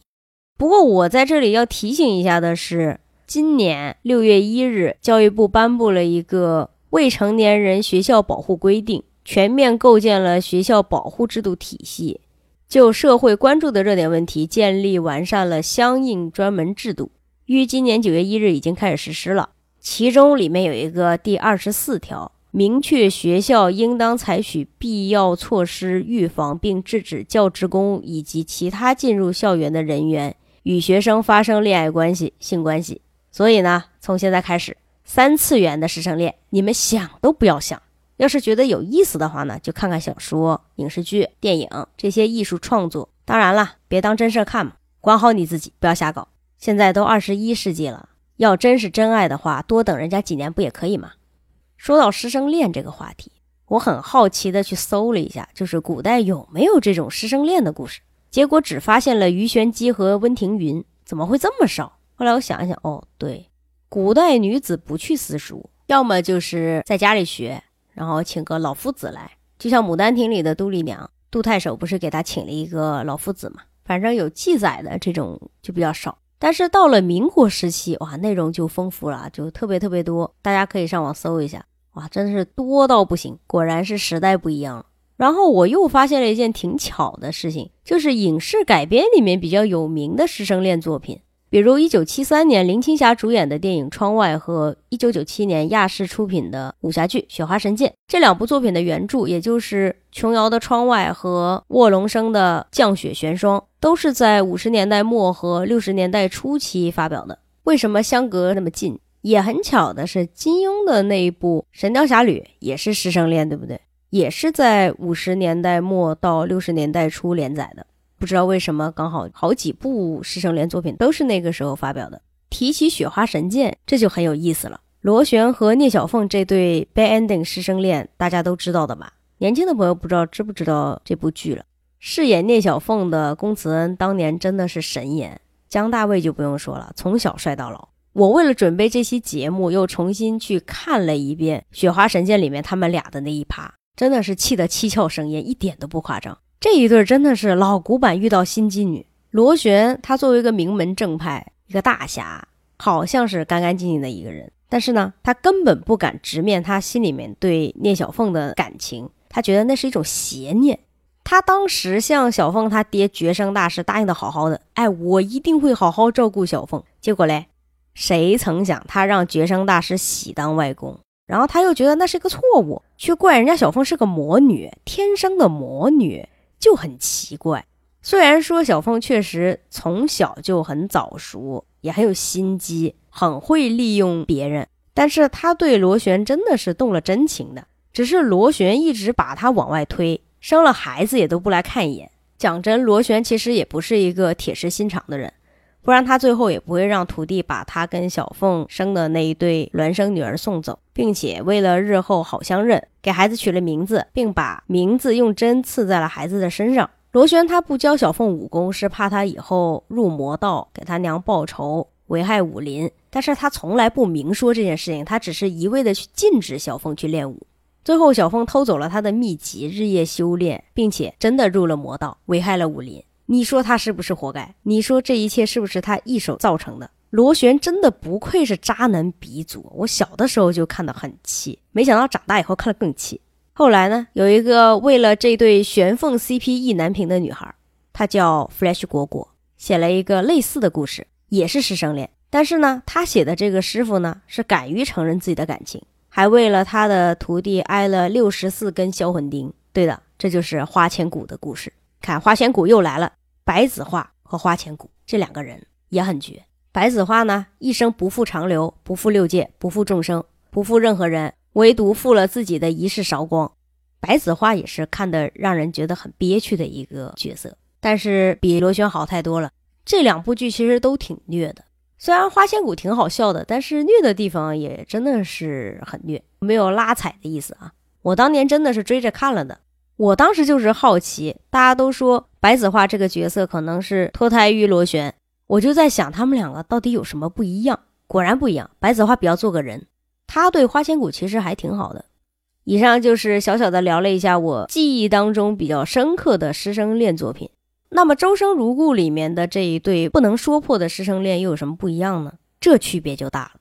小南陈王和十一，他们两个一直是发乎情止乎礼的，没有爱的死去活来、生死相许。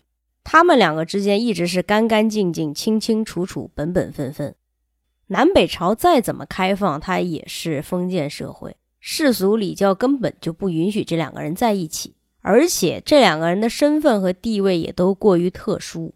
对于统治者来说，他们两个其实各有利用价值，所以他们两个是注定无法谈感情。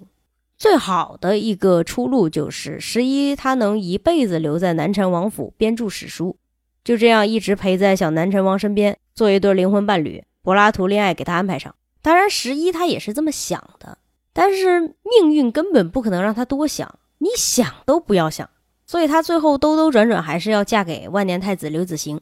他不得不离开南陈王府，也不得不做好运用自己的学识辅佐这位万年太子的准备。师妹还说，他自今日起会竭尽全力辅佐广陵王，为百姓祈福。但是万年太子刘子行这个人吧，从小只能看到画师每年为十一画的画像，他一点都不了解他，也不懂他，他能喜欢他什么？他只是爱十一的容貌，爱十一的家族地位。我觉得他就是在把十一当成花瓶、生育工具和政治筹码，他完全不在乎十一的涵养和十一的才华。只有小南陈王是真正懂得十一所有的好的那个人。大家又可以开始哭了。离开王府的那一天，小南陈王站在城楼高处目送十一离开。好似无风亦无晴。你真的不亲自去送他吗？无声无息，星月点水花雨也怪圣旨太急，不得耽搁一日。若让他住到来年开春，等到春暖花开再出嫁，那岂不是更好吗？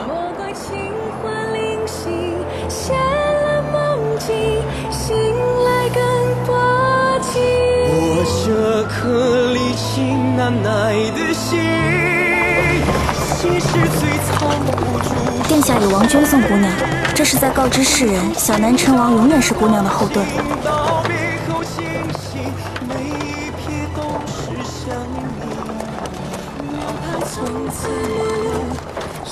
十一推开车窗，向高处望去，寻找小南辰王的身影。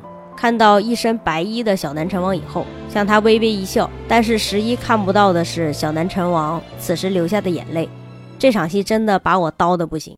以前都是小南辰王带着他的徒弟们出征，十一站在高处目送师傅和师兄师姐离开，独自一人在王府等捷报，等待着他们所有人出征以后平安归来。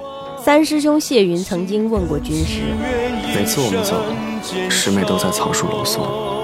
等她回了崔家，连送我们礼府的人都没了。师傅倒是狠心，没有一次回头。然后军师说，当年离开京师，殿下也没回头，他有他的理由。什么理由？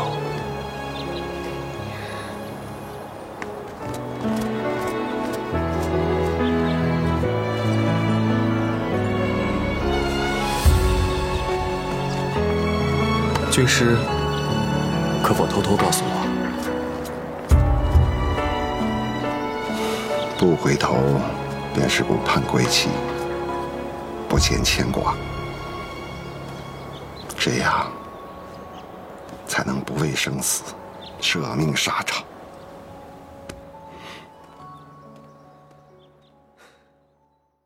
有时候小南陈王怕十一在家等的着急，胜仗归来。会独自一人先行，骑千里马回来给十一送捷报。我猜到你在等我，所以我以最快的速度，一个人先回来了，其他人追不上我的。但是从此以后，王府里再也没有人站在这高楼上等王军归来了。南陈王府里再也没有这位小公主了。有一场戏，也是十一目送他们离开王府，三师兄独自回头向着楼上的十一招手，看得人一整个大破防。在这部剧结局的时候。垂垂老矣的三师兄独自一人去往当年小南陈王出资修建、用来收留避难而来的僧人和难民的青龙寺。话说当年小南陈王让十一取寺名，十一啊，新寺的名字，帮师傅想一想。我，你可以慢慢想。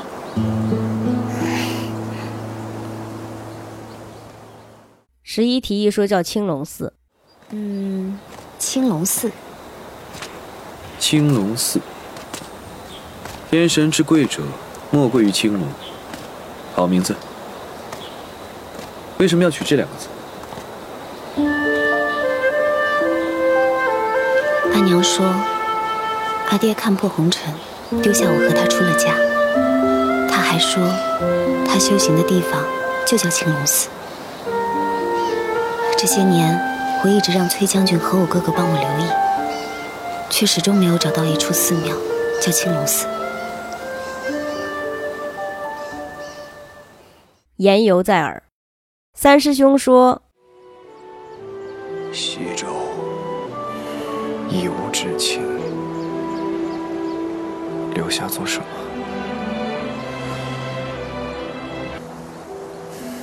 我离开前。”不来此处，不安心呢。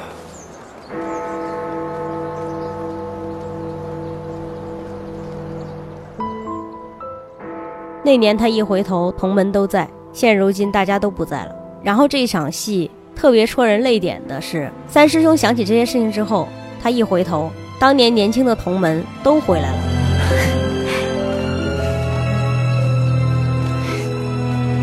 此地荒废已久，如果重建，也算一桩功德。我们刚刚查看过了，以此地为中轴线，那边可以建山门、妖殿。钱呀，后呀，四周还可以建四大天王殿、十王殿，还有罗汉殿。他再一转头，又看到了年轻的师傅和十一。三师兄。师傅，我们进去吧。然后大家一起向着青龙寺的山门走去。这个刀真的发的刀刀见血，我年纪大了真见不得这个。在《一生一世》的第一集里，石大勇约了周生老师去青龙寺看樱花。周生老师，听说青龙寺最近樱花开的挺好的，我们都是西安人，难得来一次，要不要一起去看看？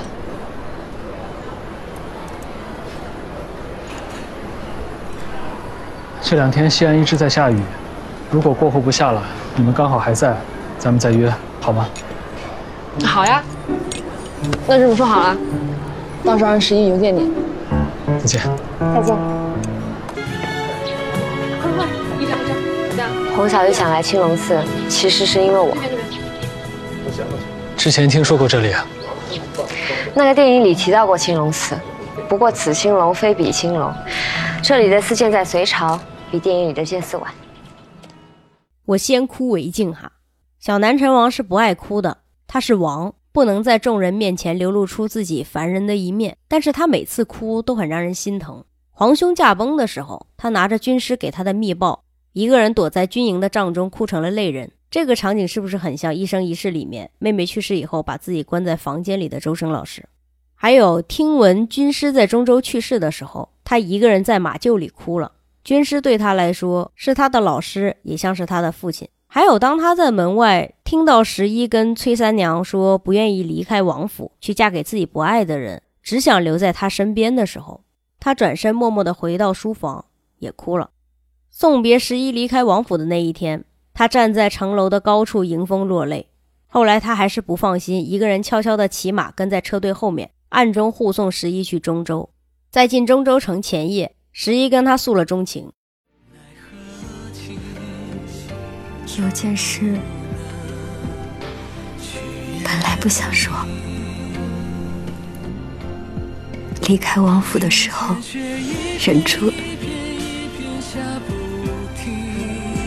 从鹿苑回来，我给阿娘写过一封信，我在信上说。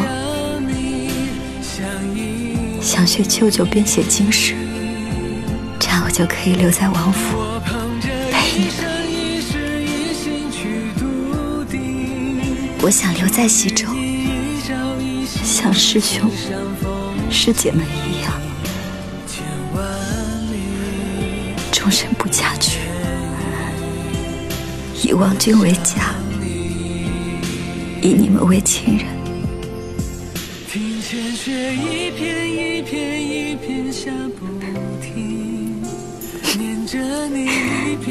阿娘说，如果没有婚约，他就应了我，让我留在西周。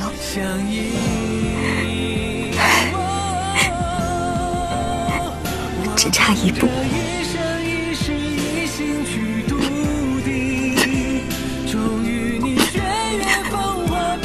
差一步，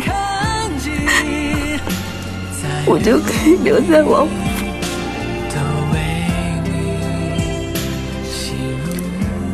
在哪里都没关系。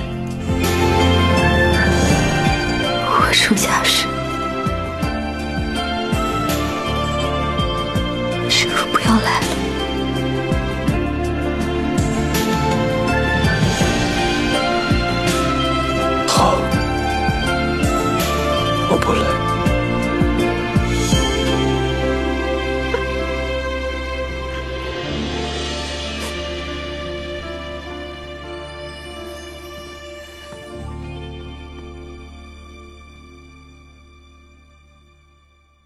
十一和刘子行大婚那天，天降瑞雪。在剧中，每当天降瑞雪，都会发生一些改变十一命运的事。十一出生在大雪天，他的父亲也是在大雪天离开了他。有一次，小南陈王给他送捷报，也是在大雪天。果然呢，婚礼那天，大反派金荣起兵反叛，婚礼没有成，只能择日再行礼。同样是在婚礼那天，小南陈王穿着一袭贵气白衣，红色内衬，隔空送十一出嫁。在南方，少些见如此大雪。在西周的时候，他最喜欢在屋顶看雪。为何在屋顶？因为她是日后的太子妃，如果没有必要，宫里和崔氏都不希望他在人前露面。那为何不去东宫观礼？我答应过他，绝不观礼。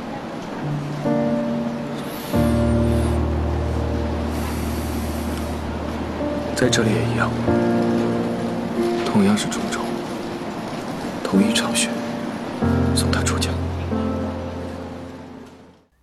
军师有一个义子，擅长占卜。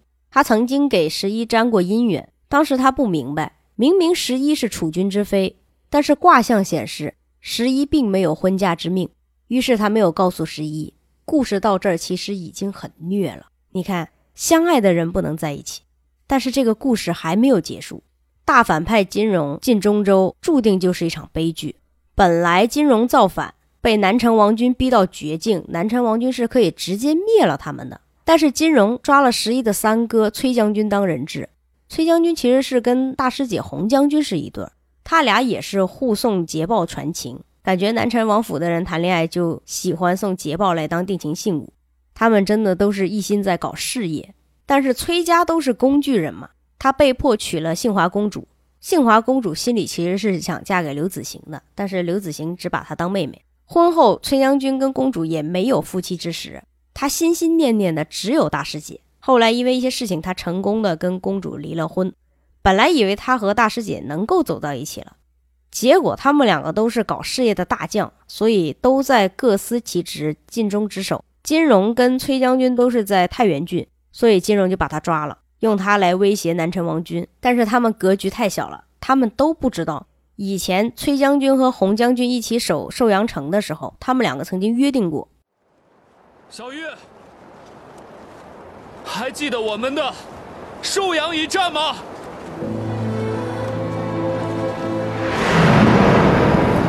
这次没有援兵了，全靠我们自己。崔将军。你怕吗？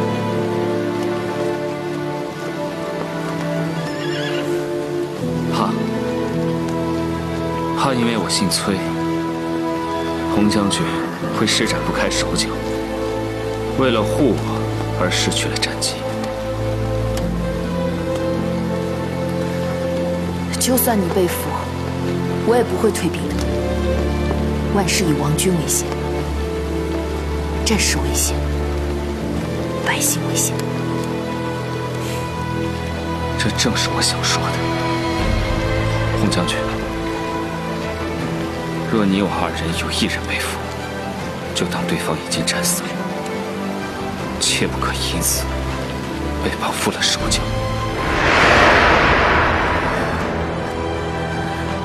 崔家三郎，身为太原郡刺史。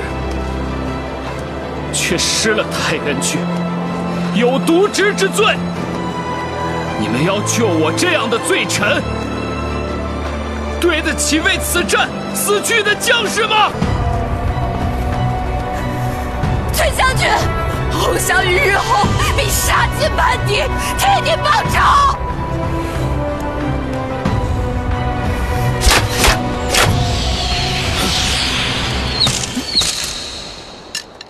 他们两个谁都不会苟活，这一对儿也是挺让人唏嘘的。幸运的是，洪将军要射杀崔将军的时候，被小南陈王的箭打偏了。小南陈王带着金荣的女儿来交换人质，大反派呢就把崔将军给放了。不过故事的最后，崔将军在鸿门宴上亲眼看着为了救凤将军的洪将军被杀了，小南陈王也被俘了。小南陈王还让崔将军把洪将军的尸体给带走，所以这一对儿也是 bad ending。他们两个死了以后，崔将军放弃了崔姓，为了报仇带兵起义了。苍天在上，三军在下，我崔峰在此宣誓，弃崔姓，随姓小南陈王，为天下苍生，为黎民百姓，也为了那些冤死的将士，今日于寿阳起兵。前世崔将军曾给洪将军剥过螃蟹，今生崔将军当了警察，洪将军成了石大勇的闺蜜，他俩也是因为螃蟹认识的。作者呢，也在今生弥补了他俩前世不能在一起的遗憾。小南陈王和十一最开心的日子，就是在西周，还有在南萧。前世他们两个在南萧的日子，仿佛镀了金，可以说是南萧一梦。在南萧有多甜，后面就有多虐。去南萧这件事情也是挺意外的，是雍城守城的将士杨绍当时绑架了十一去南萧。殿下，我不会伤他，你可以跟着我。等平安到了南萧，我自会放了他。杨绍，你若是敢伤他半分，无论是江水以南，还是西面大漠，甚至阴曹地府，本王都会亲自取了你的性命。杨绍情非得已，殿下得罪了。牵马来。是。跳。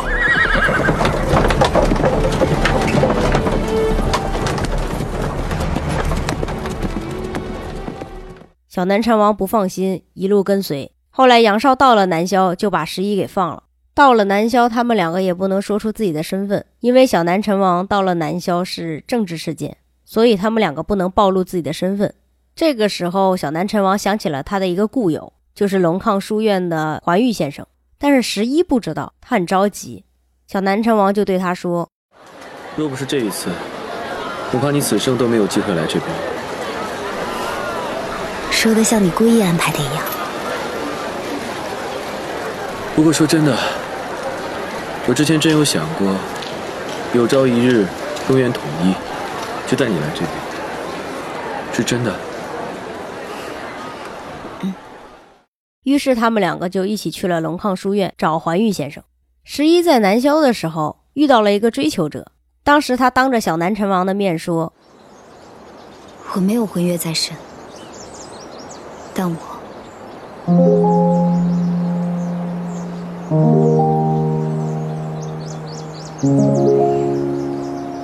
已心属一人，我对他心意已决。环玉先生看出他们两个眉目之间有情，一直在试图撮合他们，但是没有办法，不是他们两个不想在一起，而是他们两个根本不能在一起。他们两个各自有自己的使命和无法放下的家族命运。小南陈王自始至终不是一个自私的人，十一也不是一个自私的人。他们两个私奔的话，确实是圆满了自己的小情小爱，但是这也等同于弃天下人于不顾。所以他们两个的共识就是维持现在的师徒关系，互不往前走一步，像从前一样就好，其他的都是妄想。小南辰王和环玉先生是怎么认识的呢？是因为之前小南辰王曾经救过环玉先生的命，并把他护送到了南萧。环玉先生和他夫人的故事也同样让人动容。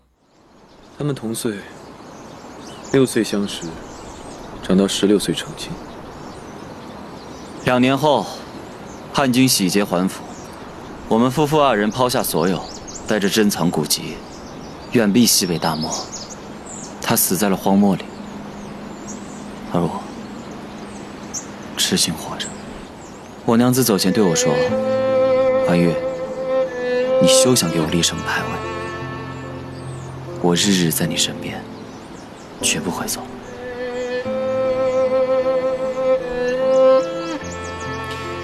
所以没有排位。我娘子她就在此处。离开南校的前夜，下了一夜的大雨。十一在竹屋内画了一夜莲花。小南陈王则在屋外站了一夜。怀玉先生在他们两个离开书院前继续助攻，他让小徒弟传话：“殿下，先生说他也曾和你一样，在娘子门外看过一夜的雨。”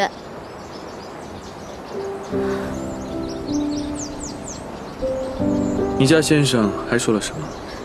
殿下竟然猜到先生还有话说。他的脾性我最了解。先生还说。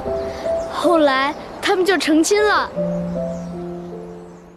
没有人明白十一为什么一直爱画莲花，只有环玉先生看懂了那张画。莲花上藏着小南陈王的身影，那就是十一心中的莲花。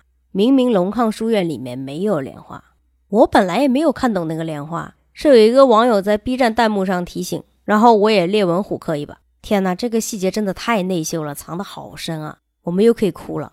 关于莲花的这个意象，同样出现在一生一世的各种道具里面，比如说石大勇的电脑桌面、周家大宅里面一些装饰画，在一生一世里面，石大勇说过关于画莲花的事情，他们两个也一起画过莲花。我从小就喜欢画河，也练过人物，但可能天生不擅长画人吧，从来都画不好。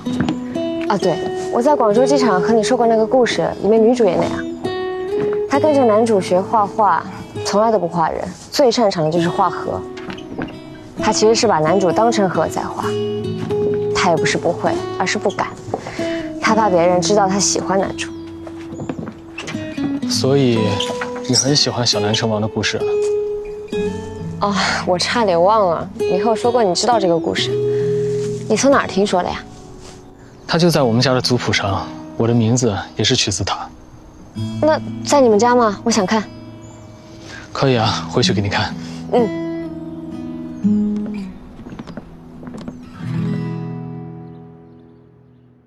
其实小南辰王和十一都像莲花啊，没有骂人的意思啊。不是说他们是白莲花，我是说《爱莲说》里面那一段：出淤泥而不染，濯清涟而不妖，中通外直，不蔓不枝，香远益清，亭亭净植，可远观而不可亵玩焉。也就是说，他们两个人的品行都很高洁，都是君子。他们两个人之间的相处也是发乎情，止乎礼，都很隐忍克制，而不是那种情侣间的那种轻佻。到了今生，社会主义嘛。他们两个终于是一对正常的情侣了，但是其实他们两个之间相处依然是发乎情止乎礼，相敬如宾，举案齐眉。他们两个真的是在前世今生都是好人，都对得起家族和天下百姓，清清白白的。他们不在意坊间传闻把他们两个说的有多不堪。阿娘说，坊间传闻不用理会这个，因为他们问心无愧。他们两个在一起做的最出格的事情，就是小南辰王跟十一一起把十一的名字写在未央宫里上了锁。师姐说，你入西周以来从未来过这儿。谢师傅，为我抗旨在先，破例在后。有钥匙吗？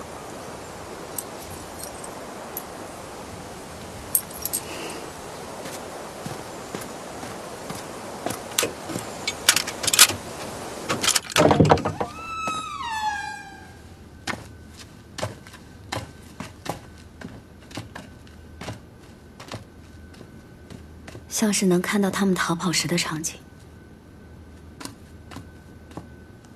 你要做什么？啊，我想在上面留字，等我们走了，落了锁，再无人能进。在这儿留字，像留了个秘密。你想写什么？我帮你写吧。臣，呃，此时正是辰时，多有意义呀。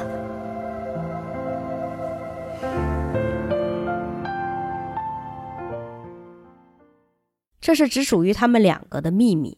小南辰王通过一次一次的事情，在各路助攻的口中得知十一心里有他，而十一也同样通过这一次一次的事情，确信了小南辰王心里也有他。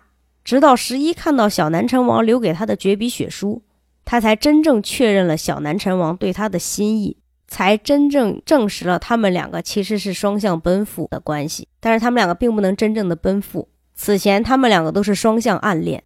小南辰王被处以剔骨之刑前，他用血在给十一擦石榴的白布上写了绝笔血书。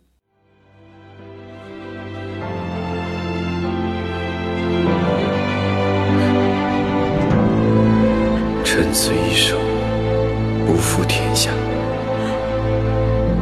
为父失意。十一总说小南辰王言而无信。师傅习惯言而无信，说好的归期，十次有九次不作数，只有一样他做到了。王军从未有败绩，只有捷报。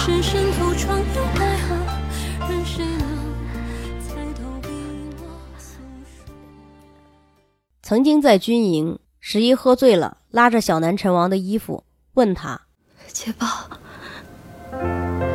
师傅的捷报呢？两个月了，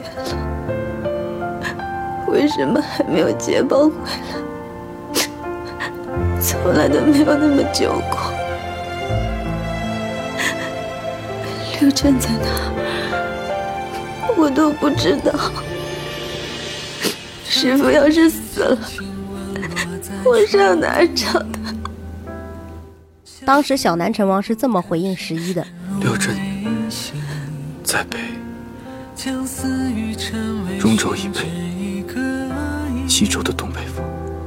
侧耳听可懂是我在念你，却不听。如果他死了，不希望你去找。死在何处，就藏在何处。听见雪一片一片一片下不停，念着你一颦一笑一时不愿醒。你一直都没睡。死在何处，葬在何处？为什么不让我找你？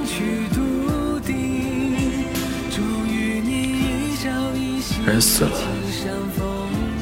留下的东西都是空的。即便你找到了，见到了，除了伤心，其他的什么都没有。但是后来在南萧，十一听过环玉夫妇的故事以后，说小南成王错了，对他说。环夫人对环先生的承诺，成了环先生的信念，以此为生，了然于生。可见承诺的力量，对家人来说有多可贵。可师傅，师傅怎么了？师傅错了。我哪儿错了？师傅说，人死了，留下的东西都是空的。除了伤心，并没有多余的用处。于是小南陈王便答应他。承诺，对一个将士来说，比生命还要沉重。我可以答应你，如果有朝一日我遇到什么不测，定会有人告诉你，我死在何时，死在何地。最后他真的做到了。小南陈王托杨少把血书从牢里带出去，交给十一。这里还暗含了一个细节，是小南陈王应该就是在这个时候让杨少带了口信给崔家三娘子，让他带着崔家污水房一族，包括十一一起南迁到南萧，保全性命。我是这么分析的。但是十一再也等不到王军的捷报和那两筐小南陈王仔细擦拭的石榴了。看血书的那场戏。真的要夸一夸白鹿的演技，他是这么处理的：他打开血书的时候，先是笑了一下，然后哭到昏厥。白鹿说，他先笑的那一下是代表了他确认了小南陈王和十一是双向奔赴，而且确信小南陈王还是他认识的那个心怀天下、正直不阿的人。他并没有起兵造反，他所背负的骂名只是莫须有，大概是这个意思。但是历史终究是人写的。小南陈王起兵造反的骂名就这样留在了历史记载中。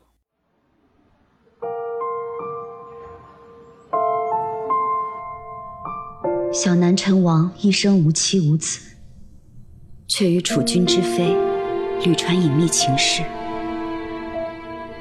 小南陈王死后，楚君之妃命运有传闻，他是从王府十丈高楼自缢。亦有传闻，他是自京师城墙一跃而下。众说纷纭，终无定论。唯有王府藏书楼内，楚君之妃手书上林赋为证，流传后世，建成美谈。他一生风华。竟在寥寥数语中深埋于史。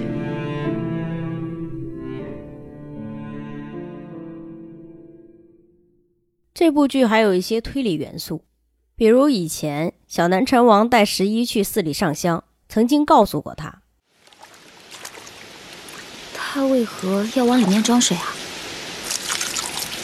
白马寺的高僧多年来有一个习惯，每到腊月，都会让小徒弟。检查里面的水，如果上面结了一层薄冰，必须立刻换水，以免鸽子喝不到。心思真是细啊！鸽子非常有灵性，冬天就喜欢躲在寺里。所以，当宫中发生巨变，刘子行欺骗十一的时候，十一在寺里发现本来应该放置清水的地方却覆盖着落叶，没有清水，他就意识到了事情不对。而且王军都回来了，为什么小南陈王会独自一人留在平阴？那天夜里，十一走到宫里那个小南陈王曾经告诉过他与儿时好友一起买酒的秘密角落，把小南陈王埋的那坛酒挖出来喝了。在得知小南陈王的死讯后，十一在心里也做出了选择，他遵循了他心中的道义，选择生死相随小南陈王。读了那么多圣贤书，他是个深明大义的人。让她嫁给杀害她师傅的凶手，她做不到。侧妃大典前夜，她绝望地烧掉了锦盒里她视为珍宝的小南陈王送给她的捷报。他曾说过：“这是师傅为百姓征战的证明，我会收藏妥当，以命相护。”他觉得小南陈王这一生忠君报国、心怀天下，到头来却落得一身骂名，特别讽刺。水淹绛州。朔州鏖战，六出代州，他们都忘了，只记得你一身美人骨被百姓称颂，威胁了他们。你一生无妻无子，究竟是为了什么？侧妃大典当天，杨少来到他身边，对他说。平亲王就在文人之后等着姑娘，稍后行叩拜礼时，姑娘只管沿着中道往外跑，文人不知真相，不敢阻拦。此处兵士皆为我心腹，今日末将定为姑娘杀出一条生路。出了城门，十一果然看到了在城门外乔装过的平亲王，朝他们的方向行了个礼，然后转身往城楼的楼梯走去。他不想连累任何人为他赴死。他的母亲崔三娘在宫里美其名曰观礼，其实也做好了牺牲的准备。崔三娘临入宫前，把崔家交给了崔四娘，让崔四娘带着家中藏书投奔南萧。环玉先生也已经在南萧准备好了接应。小南陈王这一生做事永远是那么周到，心细如发，他照顾好了所有的人，唯独没有考虑他自己。但是小南陈王要是自私的话，他就不是那个令百姓敬仰、为人称道的小南陈王了。他想要的从来不是江山。我领兵在外，不是为了保江山，是为了境内再无战火硝烟。我只希望百姓可以追言不断。而他自己，周生辰怎么样，他不在乎。他在乎十一，但是他知道十一能理解并且尊重他的选择。他知道十一会相信他并没有谋反，十一也确实对得起他的这份信任。我自入王府。得师傅教诲，得同门爱护，未曾有过半分报答。而今师傅蒙冤惨死，同门惨遭屠戮，仇人近在咫尺却不能杀，已是痛苦之极，绝无可能再与其成婚。今日女儿不孝，叩谢娘的养育之恩。请娘恩准女儿舍弃崔姓，自族谱出名。自此，崔氏再无不孝女。失仪，只是南陈王府的失仪。我觉得他们两个的这份信任就很像太宰治的那一篇名作《奔跑吧，梅洛斯》里面的梅洛斯和他的朋友一样，就是无条件的互相信任，特别感人。但是小南陈王永远不知道的是，十一会随他而去。我觉得无论小南陈王知不知道十一会不会落得殉情跳楼的这个结局，他也不会改变他的选择。前几天看了一个采访，记者问饰演十一的白鹿，如果知道十一会死的话，周生辰会不会起兵造反？白鹿说不会的，因为他的这个人设就是这样，他不可能会造反，他不会改变他的选择。我想，哪怕故事换过来。让他先得知十一跳楼，他也不会起兵造反。他只会一生驻守西周，继续保护百姓和疆土。十一之所以跳楼，我觉得也不全是因为想要跟小南陈王同生共死，这么理解可能有点窄了。十一是一个烈女，同时她也是一个心怀天下的人，这也是小南陈王这个师傅教给她最重要的道理。同时，她也知道崔三娘、平秦王、杨绍，还有很多无辜的人都会因为救她而死，做出无谓的牺牲。小南陈王教养了她十年，她如此聪慧，怎么不会懂什么是仁义？所以他宁可选择牺牲自己，成就大义，也不苟且偷生，为虎作伥。而且这个时候，小南陈王已死，他最想相守的人业已不在，他独活也没有什么意思，倒不如让大家都成全他。在今生，石大勇恐高，讨厌红色，可能就是来自前世的这段记忆。那天也是漫天大雪，特别戳人的一点是，今生劫后余生的周生辰和十一在漫天大雪的时候登上了西安的城楼。他不再怕高，他也不再独行。所以呀，刘子行千不该万不该，就是不该除掉小南陈王，格局太小了。小南陈王要是不死，刘子行就真的娶到十一了。因为小南辰王曾经这样安慰过十一，在哪里都没关系，还是和以前一样。你等捷报，我守边关。只不过这一次，这一次的仗可能打得要久一点。不过我答应你，我们会再见面的。前面我们提到过《上林赋》，在藏书楼的墙面上写《上林赋》，也是一个很有爱的细节。《上林赋》是西周词赋家司马相如创作的一首赋，是子虚赋的姐妹篇。此赋先写子虚、乌有二人之论不确，来引出天子上林之事，再依次夸示天子上林苑中的水势、水产、草木、走兽、台观、树木、园类之盛，然后写天子列于庆功。最后写天子悔过反思，全赋规模宏大，词汇丰富，描绘尽致，渲染淋漓。以上内容都是百度百科告诉我的。听过我们节目的听友都知道，我台是一个用百度百科做学术的节目，这个人设我们还是不能倒。上林赋一共两千六百九十一个字，我实在是太 respect 美工了，竟然在墙上写了那么多字。作者也是很有心，让小南陈王教十一这篇赋。先不说前世今生的定情句。长眉连娟，微地绵渺，色受魂语，心悦于侧。我看了一下，它的内涵其实是跟周生如故的主旨大意也很符合。比如《上林赋》中的这一段：“若夫终日驰骋，劳神苦行，罢车马之用，玩士卒之精，废府库之财，而无德厚之恩，务在独乐，不顾众庶，亡国家之政，贪治兔之祸，则仁者不有也。”翻译成白话就是说。若是终日驰骋猎苑，不光太子劳神苦行，还要消耗车马的能量，浪费士卒的精力，损失库府的钱财，对天下百姓没有任何好处。这是意在天子独乐，不顾百姓疾苦，忘记国事政务，贪图鸡兔之祸。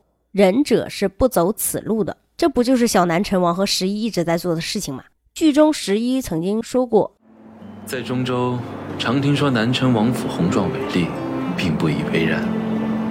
如今置身其中，才觉是真。殿下不要被世人误导了。误导什么？我师父并非奢靡之人，但他身为镇守边关的王，王府势必要造的宏壮，才能收服人心。还有一次，因为十一爱喝茶，有一天他觉得煮茶的水不对，他就把茶水给倒了。小南陈王知道这件事情之后。便罚他抄茶名。他倒了一壶茶，我再罚他抄茶名。师傅，你是欺负师妹不会说话，在捉弄她吗？明茶价值千金，却被他任意挥霍，不应该罚吗？心里委屈。你要知道，你倒一杯茶，便是百姓数日甚至一个月的口粮。你有品茶的喜好，我给你买茶。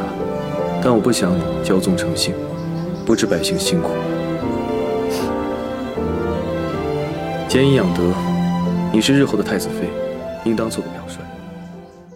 跟这个细节相关的还有，有一次，小南陈王带十一夜游西周城，在吃羊汤泡馍的时候，拼桌的人说起为什么不来投靠南陈王军的事情。寻一明主，建功立业。那寻到了吗？啊，我们兄弟两人来到西周，本想去投奔小南陈王，只可惜羊汤来了，您的羊汤。谢谢啊，哥，来，多谢。几位慢用。只可惜什么？跟着西周的这位，只能够拼命博一个好的名声。我们想得到的，却得不到。我们卖命，并不是为了名声，是为了富贵、前程。是啊，这小南成王不爱金银，不爱江山，连女人都不爱。我听这里的人都说，跟着他的将军都是如此。不讨封赏，只求报国，这种人我们可做不了。后来，小南陈王跟十一聊起这件事情，颇为自责。其实跟着我，并没有任何的好处。多年来，南陈王军立功无数，我却被朝廷提防，止住不能给下属求得应有的封赏，愧对于他们。我们求的。从来不是这些。当然，如果是为了表现二人秘而不宣的感情，还是长眉连娟、威地绵渺、色受魂语、心悦于侧更带感。只有他们两个人在藏书楼，心悦于侧这句话多微妙啊！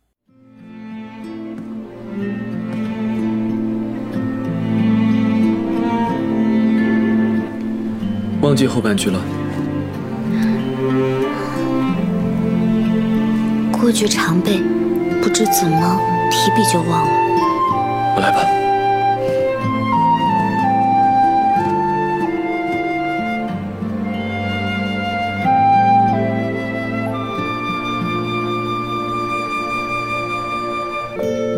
想什么呢？阿娘说过，这句话是在说，女以色受，男以魂语，情投意合。心轻于侧。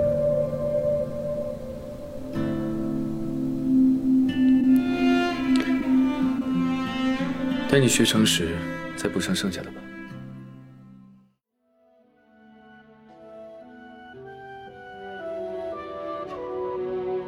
这个故事的结局太残忍了，到死。王府墙上的少林赋都只有半卷，为什么他们分开之前谁都不提呢？谁都不写完？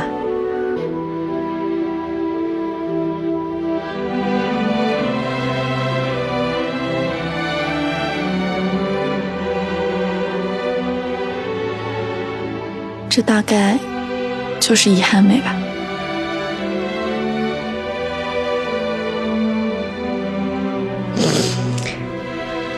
也许是都抱有希望，希望有一天能写完。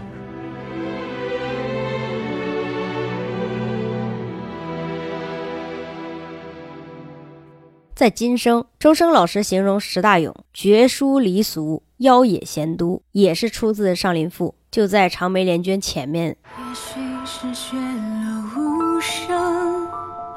也许是情话无尽，看遍了岁月流转。再好的皮相，也有年老色衰的时候。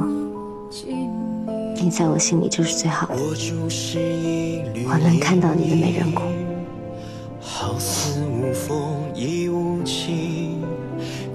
在哪里啊？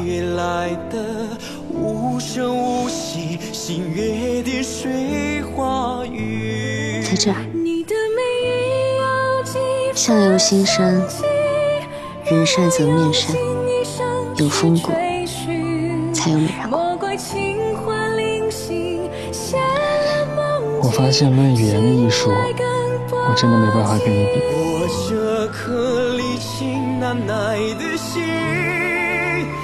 你还记得少林赋吗？我第一次见你，就能想到绝书离俗，摇曳仙都。用这个来形容你，再合适不过了。这篇在前生卡在新月预测的《上林赋》，终于在一千多年后的镇江周家大宅的藏书楼里面被周生老师抄写完了。这种文学梗我可太喜欢了。剧里除了这两个贯穿两部剧的文学梗，还有一个是《子夜吴歌》。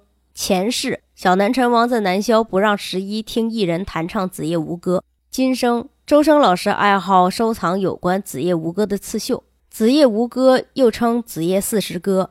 是南朝乐府民歌，收录在宋代郭茂倩所编乐府诗集中，属清商曲词，无声歌曲。相传是近代一名叫子夜的女子创制，多写哀怨或眷恋之情。现存七十五首，其中春歌二十首，夏歌二十首，秋歌十八首，冬歌十七首，又称无声四时歌，简称四时歌。其实《子夜吴歌》用现代人的眼光来看，尺度不算很大。但是在那个朝代、那个环境，尺度确实是爆表。这两部剧的古今联动，还有一个细节就是石榴。在前世，十一喜欢吃石榴，小南禅王就会买很多筐石榴，一个一个仔细擦拭完，再派人送给十一。小南禅王死前曾嘱咐大师姐以大师姐的名义把石榴送进宫给十一，但是最后这两筐被他亲手擦拭干净的石榴再也没能送出去。石榴又大又脆的石榴，图灵石，看一看呢啊！小师妹最喜欢吃了。开石榴了，大家来看看了啊！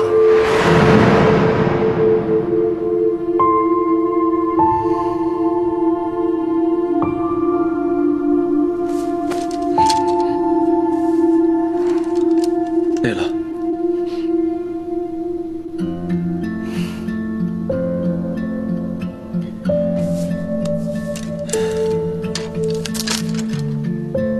吃没吃过图林石榴？张骞自西域带回石榴种，于各地试种，那处长得最好，所以就叫图林石榴。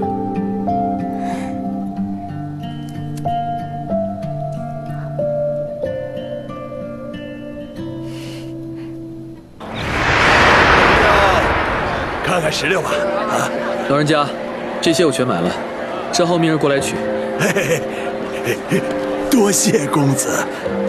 明日以你的名义。是师傅。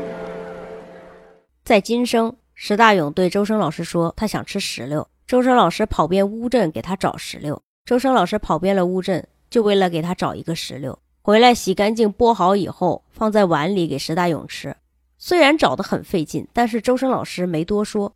石大勇问起。他只是轻描淡写的说，他刚好碰到了卖石榴的人，就买了石榴。老板，哎，您知道附近哪里有卖石榴的吗？嘎早啊！哎呦，这个不一定有的，不过那种二十四小时不关门的超市可能会有的，你去那边看看吧。哟，剥这个东西要有点耐心啊。是啊，我小的时候就嫌剥这个麻烦，所以很少吃。还好，我老婆怀孕时候喜欢吃榴莲，不喜欢吃石榴。啊，慢慢剥啊，有点耐心。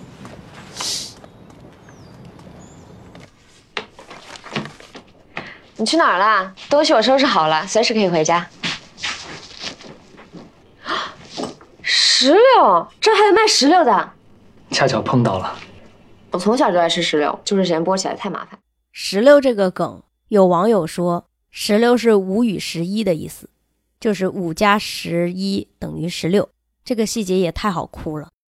说完主线，我再来说一说这部剧里其他比较打动我的地方。一个是和尚，和尚曾经是南萧的二皇子，因为国仇家恨离开了南萧，混入难民和僧人当中。然后他想借遁入空门来远离红尘俗世，但是他被小南陈王发现了。带回中州，交给陛下处置。他们两个以前曾经因为战事交过手，也互相敬重。后来陛下觉得他没有什么威胁，就让他安身在南陈王府。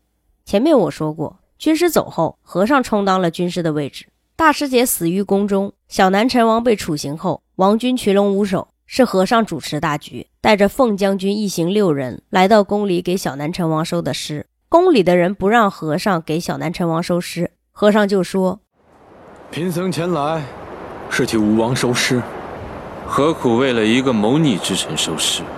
更何况他是罪臣，本王不可能让你带他走。贫僧出家前的身份，想必你很清楚。”若今日不让贫僧入行宫为吴王收尸，贫僧必回南萧重穿铠甲、拾宝剑，领百万精兵来取你江山。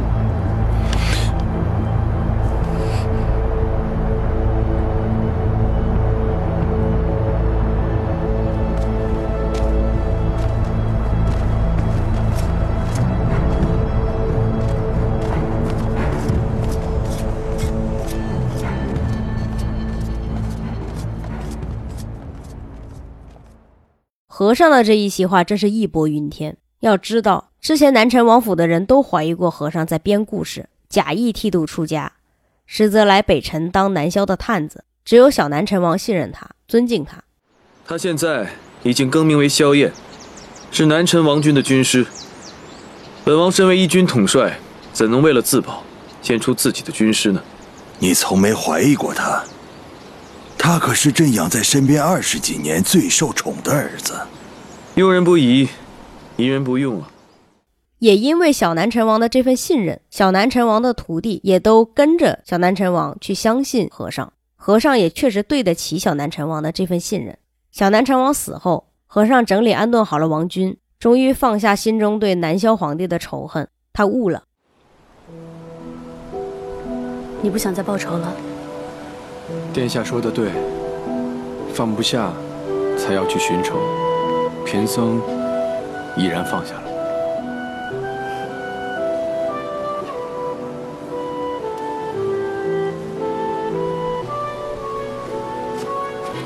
凤翘，恭送军师。末将恭送军师。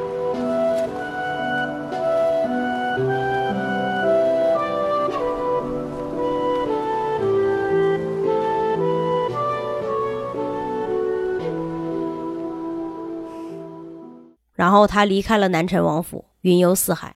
南陈王府也是个大家庭，大家相处都非常和谐，所以最后南陈王府散了，比主角去世更让人难过。南陈王府这群忠君爱国、淡泊名利、一心只为百姓谋福利的人，与小情小爱比起来，真的要伟大的多得多。他们都不是自私的人，下辈子真希望他们都能自私一点，好好活下去。也确实，在下辈子，南陈王府的大家都回来了。他们都成了周家的人，都一直在周家大宅里等着周生辰和十一回来。这个其实是这部剧里除了男女主角的感情线以外，最让我破防的群像刻画的太好了。南陈王府的每一个人都很重要，缺一不可。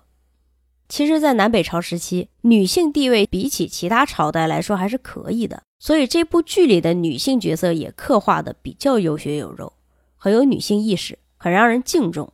虽然太后很坏，但是她垂帘听政，也是有权力在手。她也很会设计谋去逼人就范，让人听命于她，手腕也是挺高的。崔三娘和崔四娘呢，作为名门望族的一家之主，都深明大义，能主持大局，令人称道。公主和大反派的小女儿也都是很有主见的人。虽然他们的婚姻都是工具婚姻，但是他们也都曾经主导过自己的命运。南陈王府的大师姐洪将军和四师姐凤将军更是女中豪杰，杀敌无数，拯救过无数百姓的生命。其实我还漏说了两个女性角色，一个是一代太子刘辉的妻子，最后生完孩子被杀了；一个是一直想嫁给小南陈王的高怀阳。这俩角色其实也不错，他们两个都特别勇敢。我可太喜欢看这种女性角色比较正常的剧了。现在很多剧的女性角色其实未必很正常。都是看起来一身毛病的那种，或者是斤斤计较、小肚鸡肠，很少有那些比较大气、比较聪慧、比较理智的女性角色。《一生一世》里面的女性角色也不错，像王曼流产以后认清了周文川的为人，毅然决然地离开了他。原著里面王曼是没有离开周文川的，我觉得这个改动特别好。还有周生老师的母亲也是很厉害，他把周家管理的非常好。虽然他自己的亲生儿子周文川不行，闯了很多祸，然后差点害了周生老师和石大勇，差点也把周家给搞完蛋了。但是这个母亲是很厉害的，在剧里他遭到了家族长辈的非议，但是也有长辈是这么评价他的：大家好好想想，秦婉操持这个家多少年了，大纰漏没有过。这次，主要还是小川那个孩子，不能全怪秦婉。是啊，周生老师的外婆也很可爱，外婆简直是神助攻。大家都在分析，外婆很可能是前世的环玉先生。当然，我没有说这两部剧里男性角色不好的意思啊，拉踩还是要不得。反正各为其主，各有各的打算，所以不好分对错。就像大家一直说看不懂杨少到底是忠还是奸一样。杨少这个角色就完全没有非黑即白的这种说法。我觉得杨少是一个机会主义者，他有他自己的原则和处事方式，他追求的是功名利禄，所以谁能给到他这些，他就投靠谁。但同时，他也是一个知恩图报的人，他欠十一和小南陈王两条命，他也都尽力偿还了。这两点其实不冲突，他只是在做自己觉得对的事情罢了。当然，最后还是要感谢杨少，他除了磕 CP 和几次助攻以外。还替小南陈王在行刑前传了信，做了一个很大的功德了。像平秦王作为小南陈王的义兄，这个角色也比较意难平，他也是一直在助攻。你是周生辰的小王妃？不是不是，是徒弟。我懂我懂，我明白你的意思。你这一摆手，我就知道，他不能明媒正娶你。你说那小子非发个毒誓，麻烦的很。你们俩。在。今日所见，不许说出去，听见没有？是。哎，我应该叫你弟妹，应该是叫弟妹。哎，你们王府叫什么呀？不是不是，你误会了。不叫弟妹，那不叫弟妹就……你谁？你出去问一下王府的人，就知道我是谁了。我，周全。不是弟妹，你轰我干嘛呀？我是不是说错什么话了？你千万别往心里去啊！我虽然是个王，但是我是我是平叛封的藩王，我不是皇族，我没读过几本书。哎，我要是说错什么了，你别介意，我我给你赔礼啊！莫生气，莫生气，莫生气，我是个粗人，我是真不……你吓到我徒弟了？哎，你想徒弟？哦，崔家人把他送来了。他 我不知道啊！哎，呦呦，对不住啊，弟妹。好了，下去吧。想当年，本王还误认为你是小王妃，记得吗？记得。你你会说话了？这几年前的年关就会说了。太好了！这徒弟不会说话，愁死的是你这师傅。我憋了一路了。您倒是跟我说说，为何将弟妹让与他人呢？我和他不是你想的那种关系。你跟我还不说实话？啊？要我说，你既已不姓刘了，身上没了枷锁，你说他们给过你什么啊？除了让你立了个破誓，为了他们卖命，还给你什么了？啊？就给了你这么个。切！你还转送与了我，这是个好东西啊！当然是好东西。凭着这个好东西，官府给了我一千匹战马，在我北辰，有战马才能征到兵。哼，我就是这样一步一步干起来的。他是我义弟，更是我伯乐。殿下的朋友，多半也都是帮来的。哎。你就不可惜，你就不遗憾。明日一走，京师百姓就交给你了。还有他，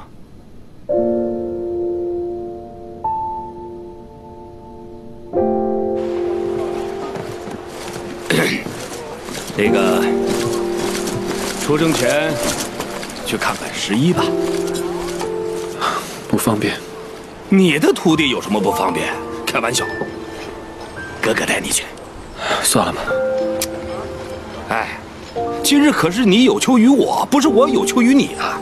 你把中州托付给我，那我让你干什么，你就要干什么。凤俏来得好，凤俏，待会儿我们去哪儿，你跟着去啊。有女弟子在，可以避嫌。哎，和尚，和尚，待会儿你也跟我们去啊。出家人在，更避嫌。走吧，跟哥哥走，走走走走走走，走走走，跟我走。走吧。十一，崔十一，你义兄来了，快出来！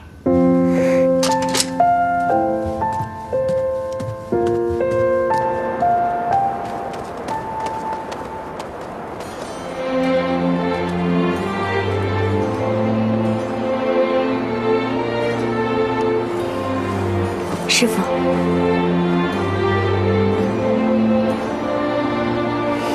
我还在想，宫里谁会叫我十一？你在本王眼里，永远都是南城王府那个不会说话的小姑娘。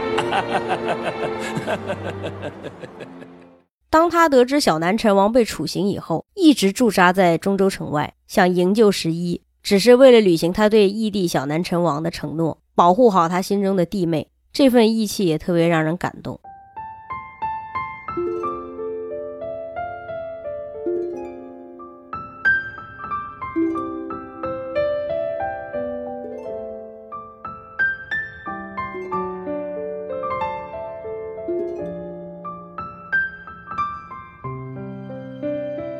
下面我们来聊一下这两部剧的制作吧。《周生如故》是边疆老师和刘擎老师给任嘉伦和白鹿配的音。刚开始我还不太习惯，因为之前任嘉伦演过的好几个角色都是阿杰老师给配的音。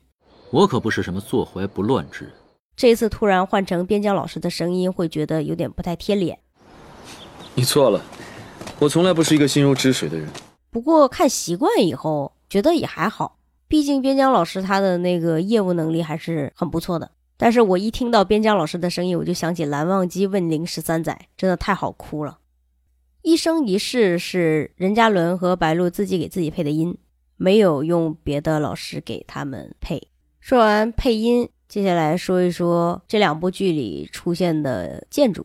我言情剧真的看的不多。《一生一世》这部剧里的镜头跟同类电视剧相比，可以说是挺干净的，跟城市旅游宣传片其实也差不多。场景布置也比较文气，不会太俗气和土豪，品味还是有的。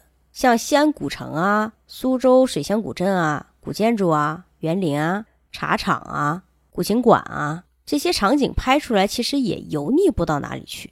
网上有很多旅游的文章都有总结《一生一世》的拍摄地。我看到说周家大宅的取景地是上海朱家角的安陆酒店，那个古建筑非常漂亮，是明代的五凤楼，江南地区最大的明清徽派建筑之一。看剧的时候我就感觉这个建筑很像高端酒店，这种真的中国传统古建筑非常漂亮且耐看，不像现在古装剧里那些假古董，充满了唐破风。唐破风是一种建筑形制，不是一种风格。我看唐破风就怎么看怎么都觉得它像是日本的传统建筑形制。虽然说它也是从中国传过去的，但是它到底经历了啥，就是现在建筑史学也没有一个准确的一个定论。《周生如故》里面好像是出现了一个唐破风，是崔府的那个镜头里面，南陈王府和宫里都没有出现过唐破风。我的古建部分学的也不是很深入，展开太多我也真的讲不了。关于唐破风的争议挺大的，虽然在故宫博物院收藏的唐代宫苑图中出现过类似的建筑形制，但是唐破风的归属真的是众说纷纭。我觉得吧，像这种有争议的形制，其实可以不要在影视作品中频繁出现，虽然它是好看的。就像侯孝贤导演的电影《刺客聂隐娘》里面出现的所谓盛唐建筑，但是那个人家是真的是去日本拍的。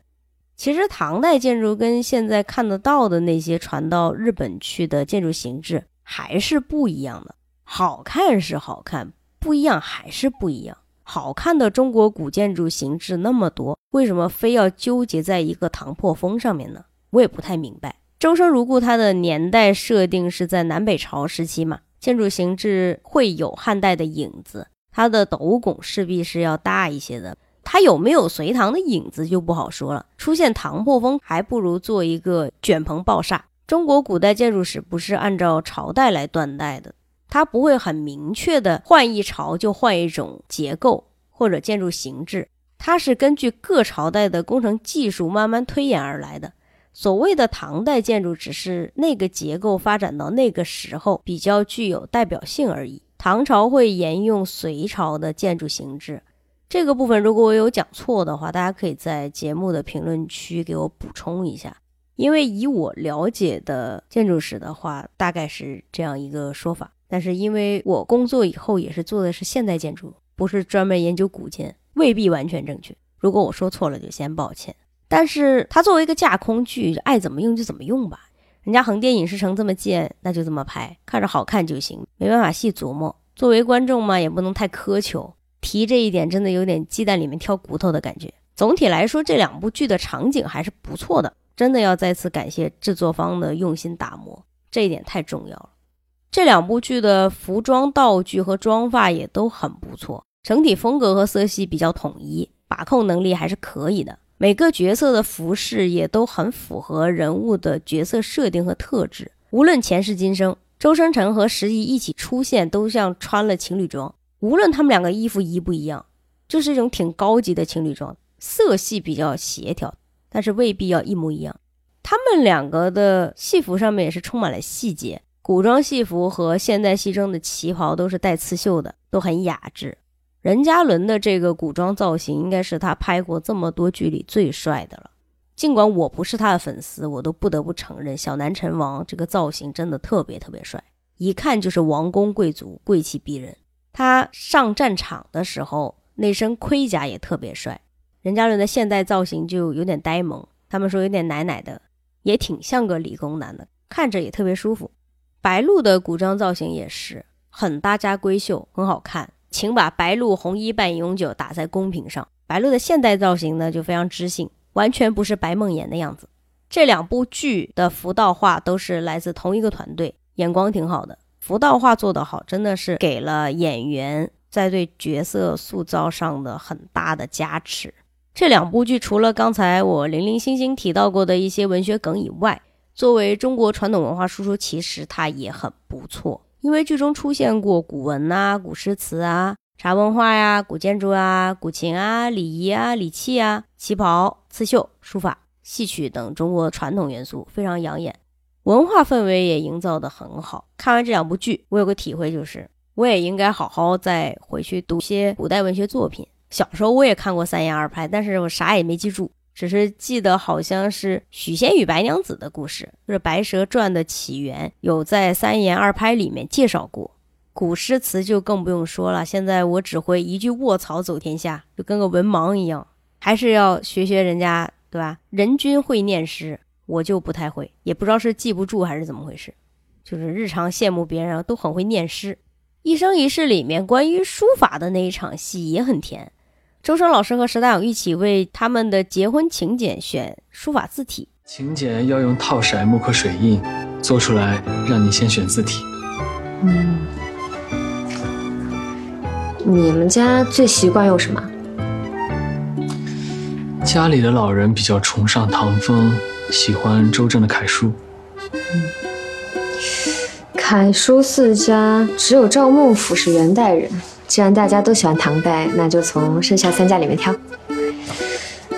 颜真卿的字我挺喜欢的，不过他算枉死，会不会不太吉利啊？毕竟是喜事。算了。流体，流体太过严谨了，好像不大适合订婚请柬。嗯。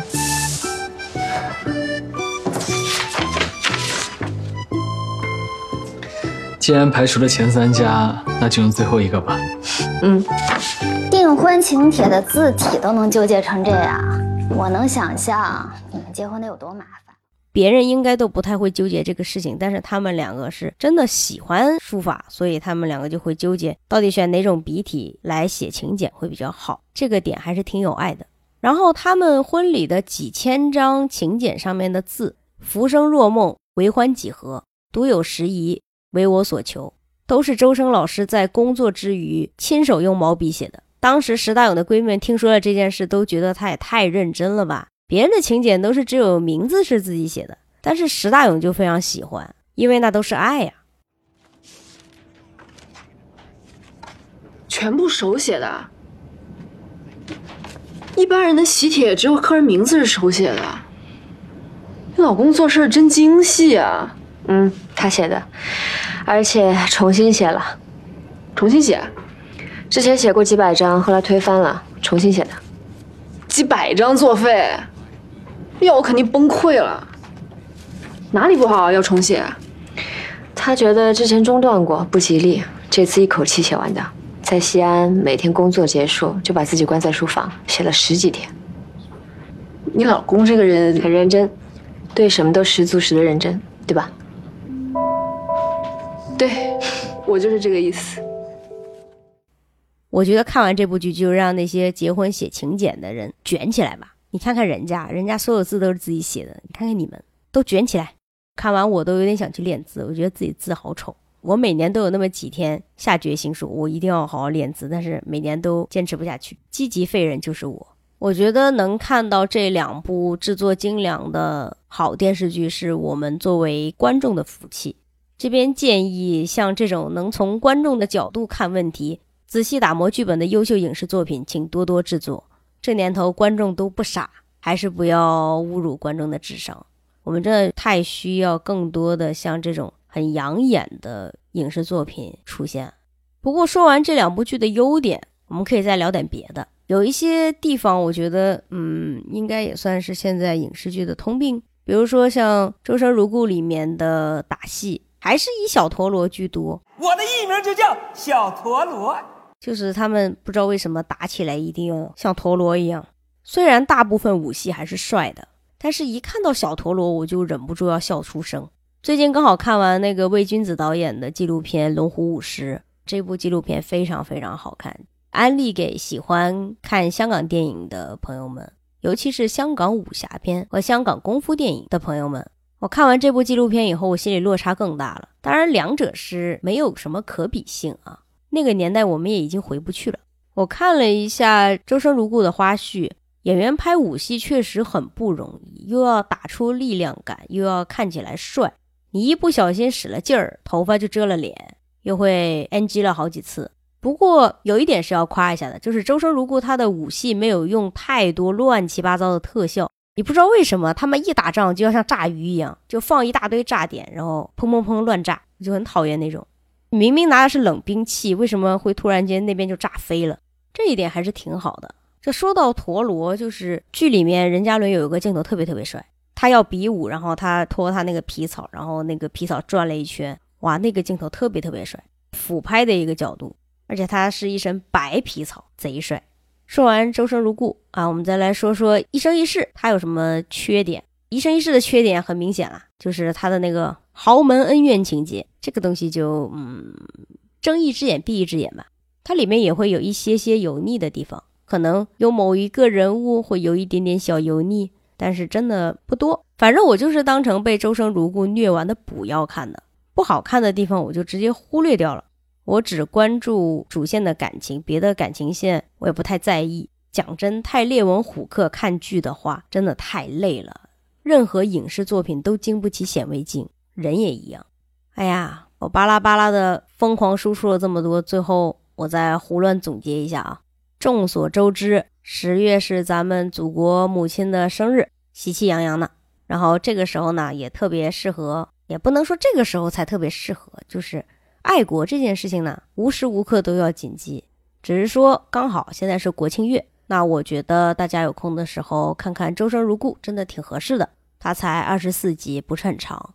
我看的时候就很上头，两天就刷完了。因为我遇到刘子行的部分，我就开倍速。我真的特别不想看到他，他那张脸，我就不想看到他。我只想把那些甜甜的镜头反复多看几遍，不想看到那些跟主线没有关系的人，我记仇。咱们可以就不把它当爱情剧来看，光看这部剧里所表现的那些家国情怀，想一想那些淡泊名利、只求百姓安居乐业、天下太平的小南陈王和王军将士们，其实也挺不错的，格局有了。如今这个年代啊，如果不是有很多像他们这样淡泊名利、无私奉献的人，咱们的日子哪能过得这么太平呢？好人总比坏人多，多一个也是多。有时候看社会新闻，还是不要太绝望。那么说到一生一世呢？咱们也不能说现在拍那么多甜甜的恋爱剧，是不是就是为了响应三胎政策，骗大家去结婚生孩子？命运都是掌握在自己手里的，结婚这件事呢，还是得自己多想一想，谨慎一点。电视剧它就只是一个电视剧，它也不是民政局拍的宣传片，两者之间也没有什么关系，不要过多的脑补。虽然说。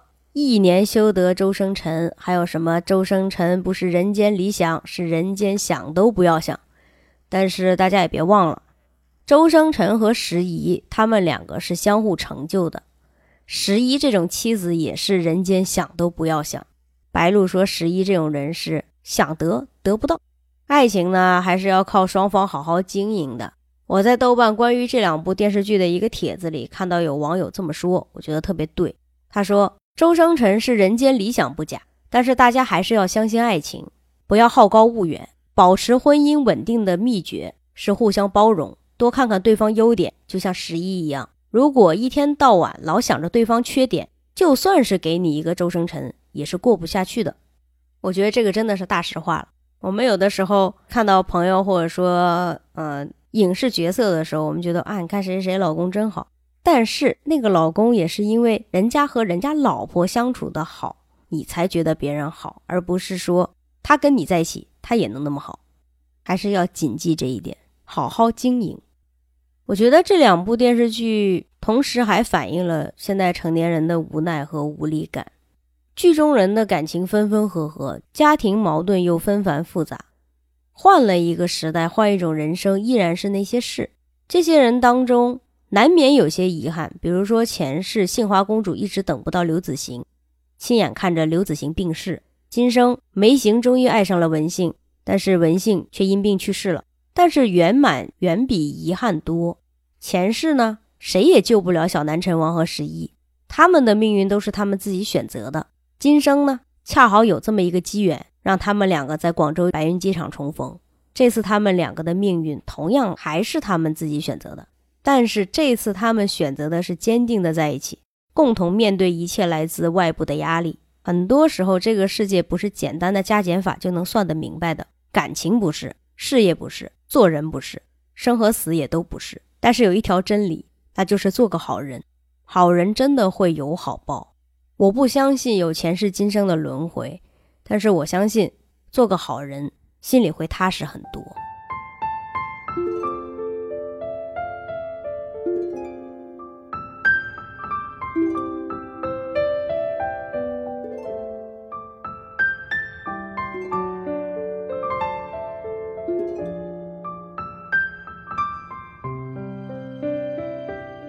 以上就是我们本期节目的主要内容，强烈推荐大家去看一看这两部电视剧，国产言情剧中难得的良心之作。他们的剧本都是经过仔细的推敲和打磨，能够抓住现在年轻观众的喜好和容易让大家产生共鸣的点。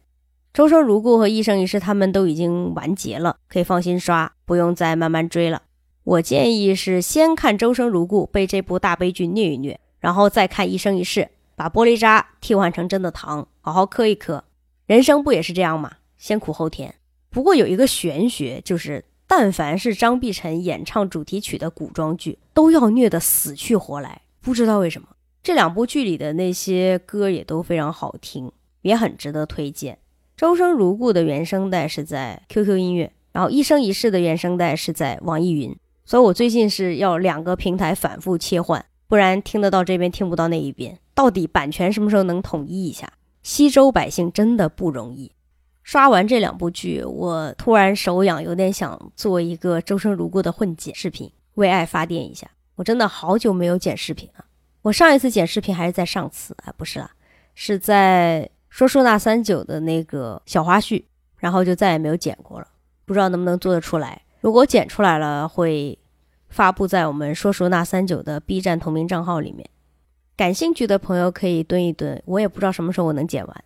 我现在给自己挖的坑实在太多了，我填都填不完。最后呢，趁着这个机会说一点点闲话。首先就是跟大家说，好久不见，甚是想念。一搁好像又搁了两个月，也不知道为什么，每年一到七八月就开始割，而且一搁都是搁两个月。我真的很久没有掏出我的小麦克风录节目了。但是这段时间是有看很多书，然后听了一些有意思的播客节目，还有看了一些电视剧。然后书的话，我们下次再聊吧。对的，我又开始打脸了。众所周知，我是一个打脸主播。上次我说再也不出读书节目，把读书节目放到隔壁风聊之海去。但是这个事情就是突然间发生了一个转折，这个转折就是发生在前一阵，我在听我的好朋友阿芳他们影漫台灯里有一期 solo 节目，我就突然悟了。我在想，哇，原来听友喜欢听主播的 solo 节目是这么一种感觉，就是我特别喜欢听他 solo。我上次有跟他说，我说建议你也多出点 solo，因为你的 solo 真的很好听。就是很放松，刚好那天在收拾房间，然后就点开他的那期，他是聊了电影和动漫，反正就他一个人在 solo，然后就哇，真的好舒服，然后那个配乐也特别舒服。然后我最近还很喜欢听一些内容比较小众的节目，和我就觉得有些内容如果只有某些人能聊得出来的话，那我们就不应该放弃自我表达的机会。风聊之海它只能在一个平台收听，就是小宇宙 APP。确实是有些可惜。如果我想让更多的人能听到我的节目，或者说我想表达的那些内容的话，那我把很有我自己特色的阅读总结节目放在那里，确实是冲动且不明智的。所以呢，对不起大家，打脸主播要继续打脸了，读书节目要回来了。我知道这个节目有很多我的 solo 真爱粉，感谢你们一直给我留言说很喜欢听我的 solo。也感谢阿芳让我意识到，原来听别人 solo 是这么有趣的一件事情。果然，每一期节目都是在调整和试错。最后是为了准备这期节目，由于它的要点实在是太多了，我也是第一次做只聊一个主题的 solo 节目，尝试了一下不脱稿写逐字稿，然后我把自己关在书房关了一个星期，每天从早起到睡前一直在听这两部剧里的歌。和为了做这期节目的一些备选音乐，必要的时候又跑去重新刷了一遍剧中的细节，然后又把自己虐了很多遍，每天都是沉浸式写逐字稿，最后憋出了这期的三万字，然后录音是录了快五个小时，我真的太难了。这些天我就是眼见周生辰和十一死了八百多回，我又没办法跟我朋友去透露这一期节目的内容，然后快憋到内伤。希望大家听完这期节目以后，觉得效果还不错。这期节目真的很像是个说书人了。唉，能认真听到现在的朋友都是真爱。如果看过《周生如故》和《一生一世》的西周百姓们，可以在评论区跟我一起抱着哭。我们西周百姓永不认输。最后的最后，感谢听友们一直以来的不离不弃和对我作来作去的包容。谢谢你们对我节目的喜欢。那么今天就说到这里啦。让我们下期云上见，拜拜。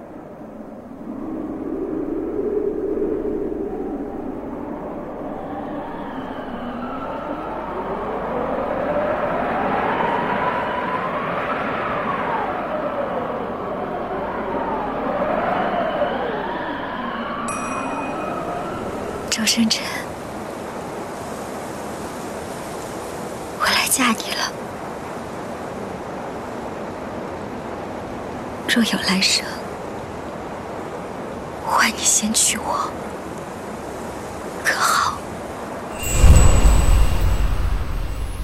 十一，你愿意和我订婚吗？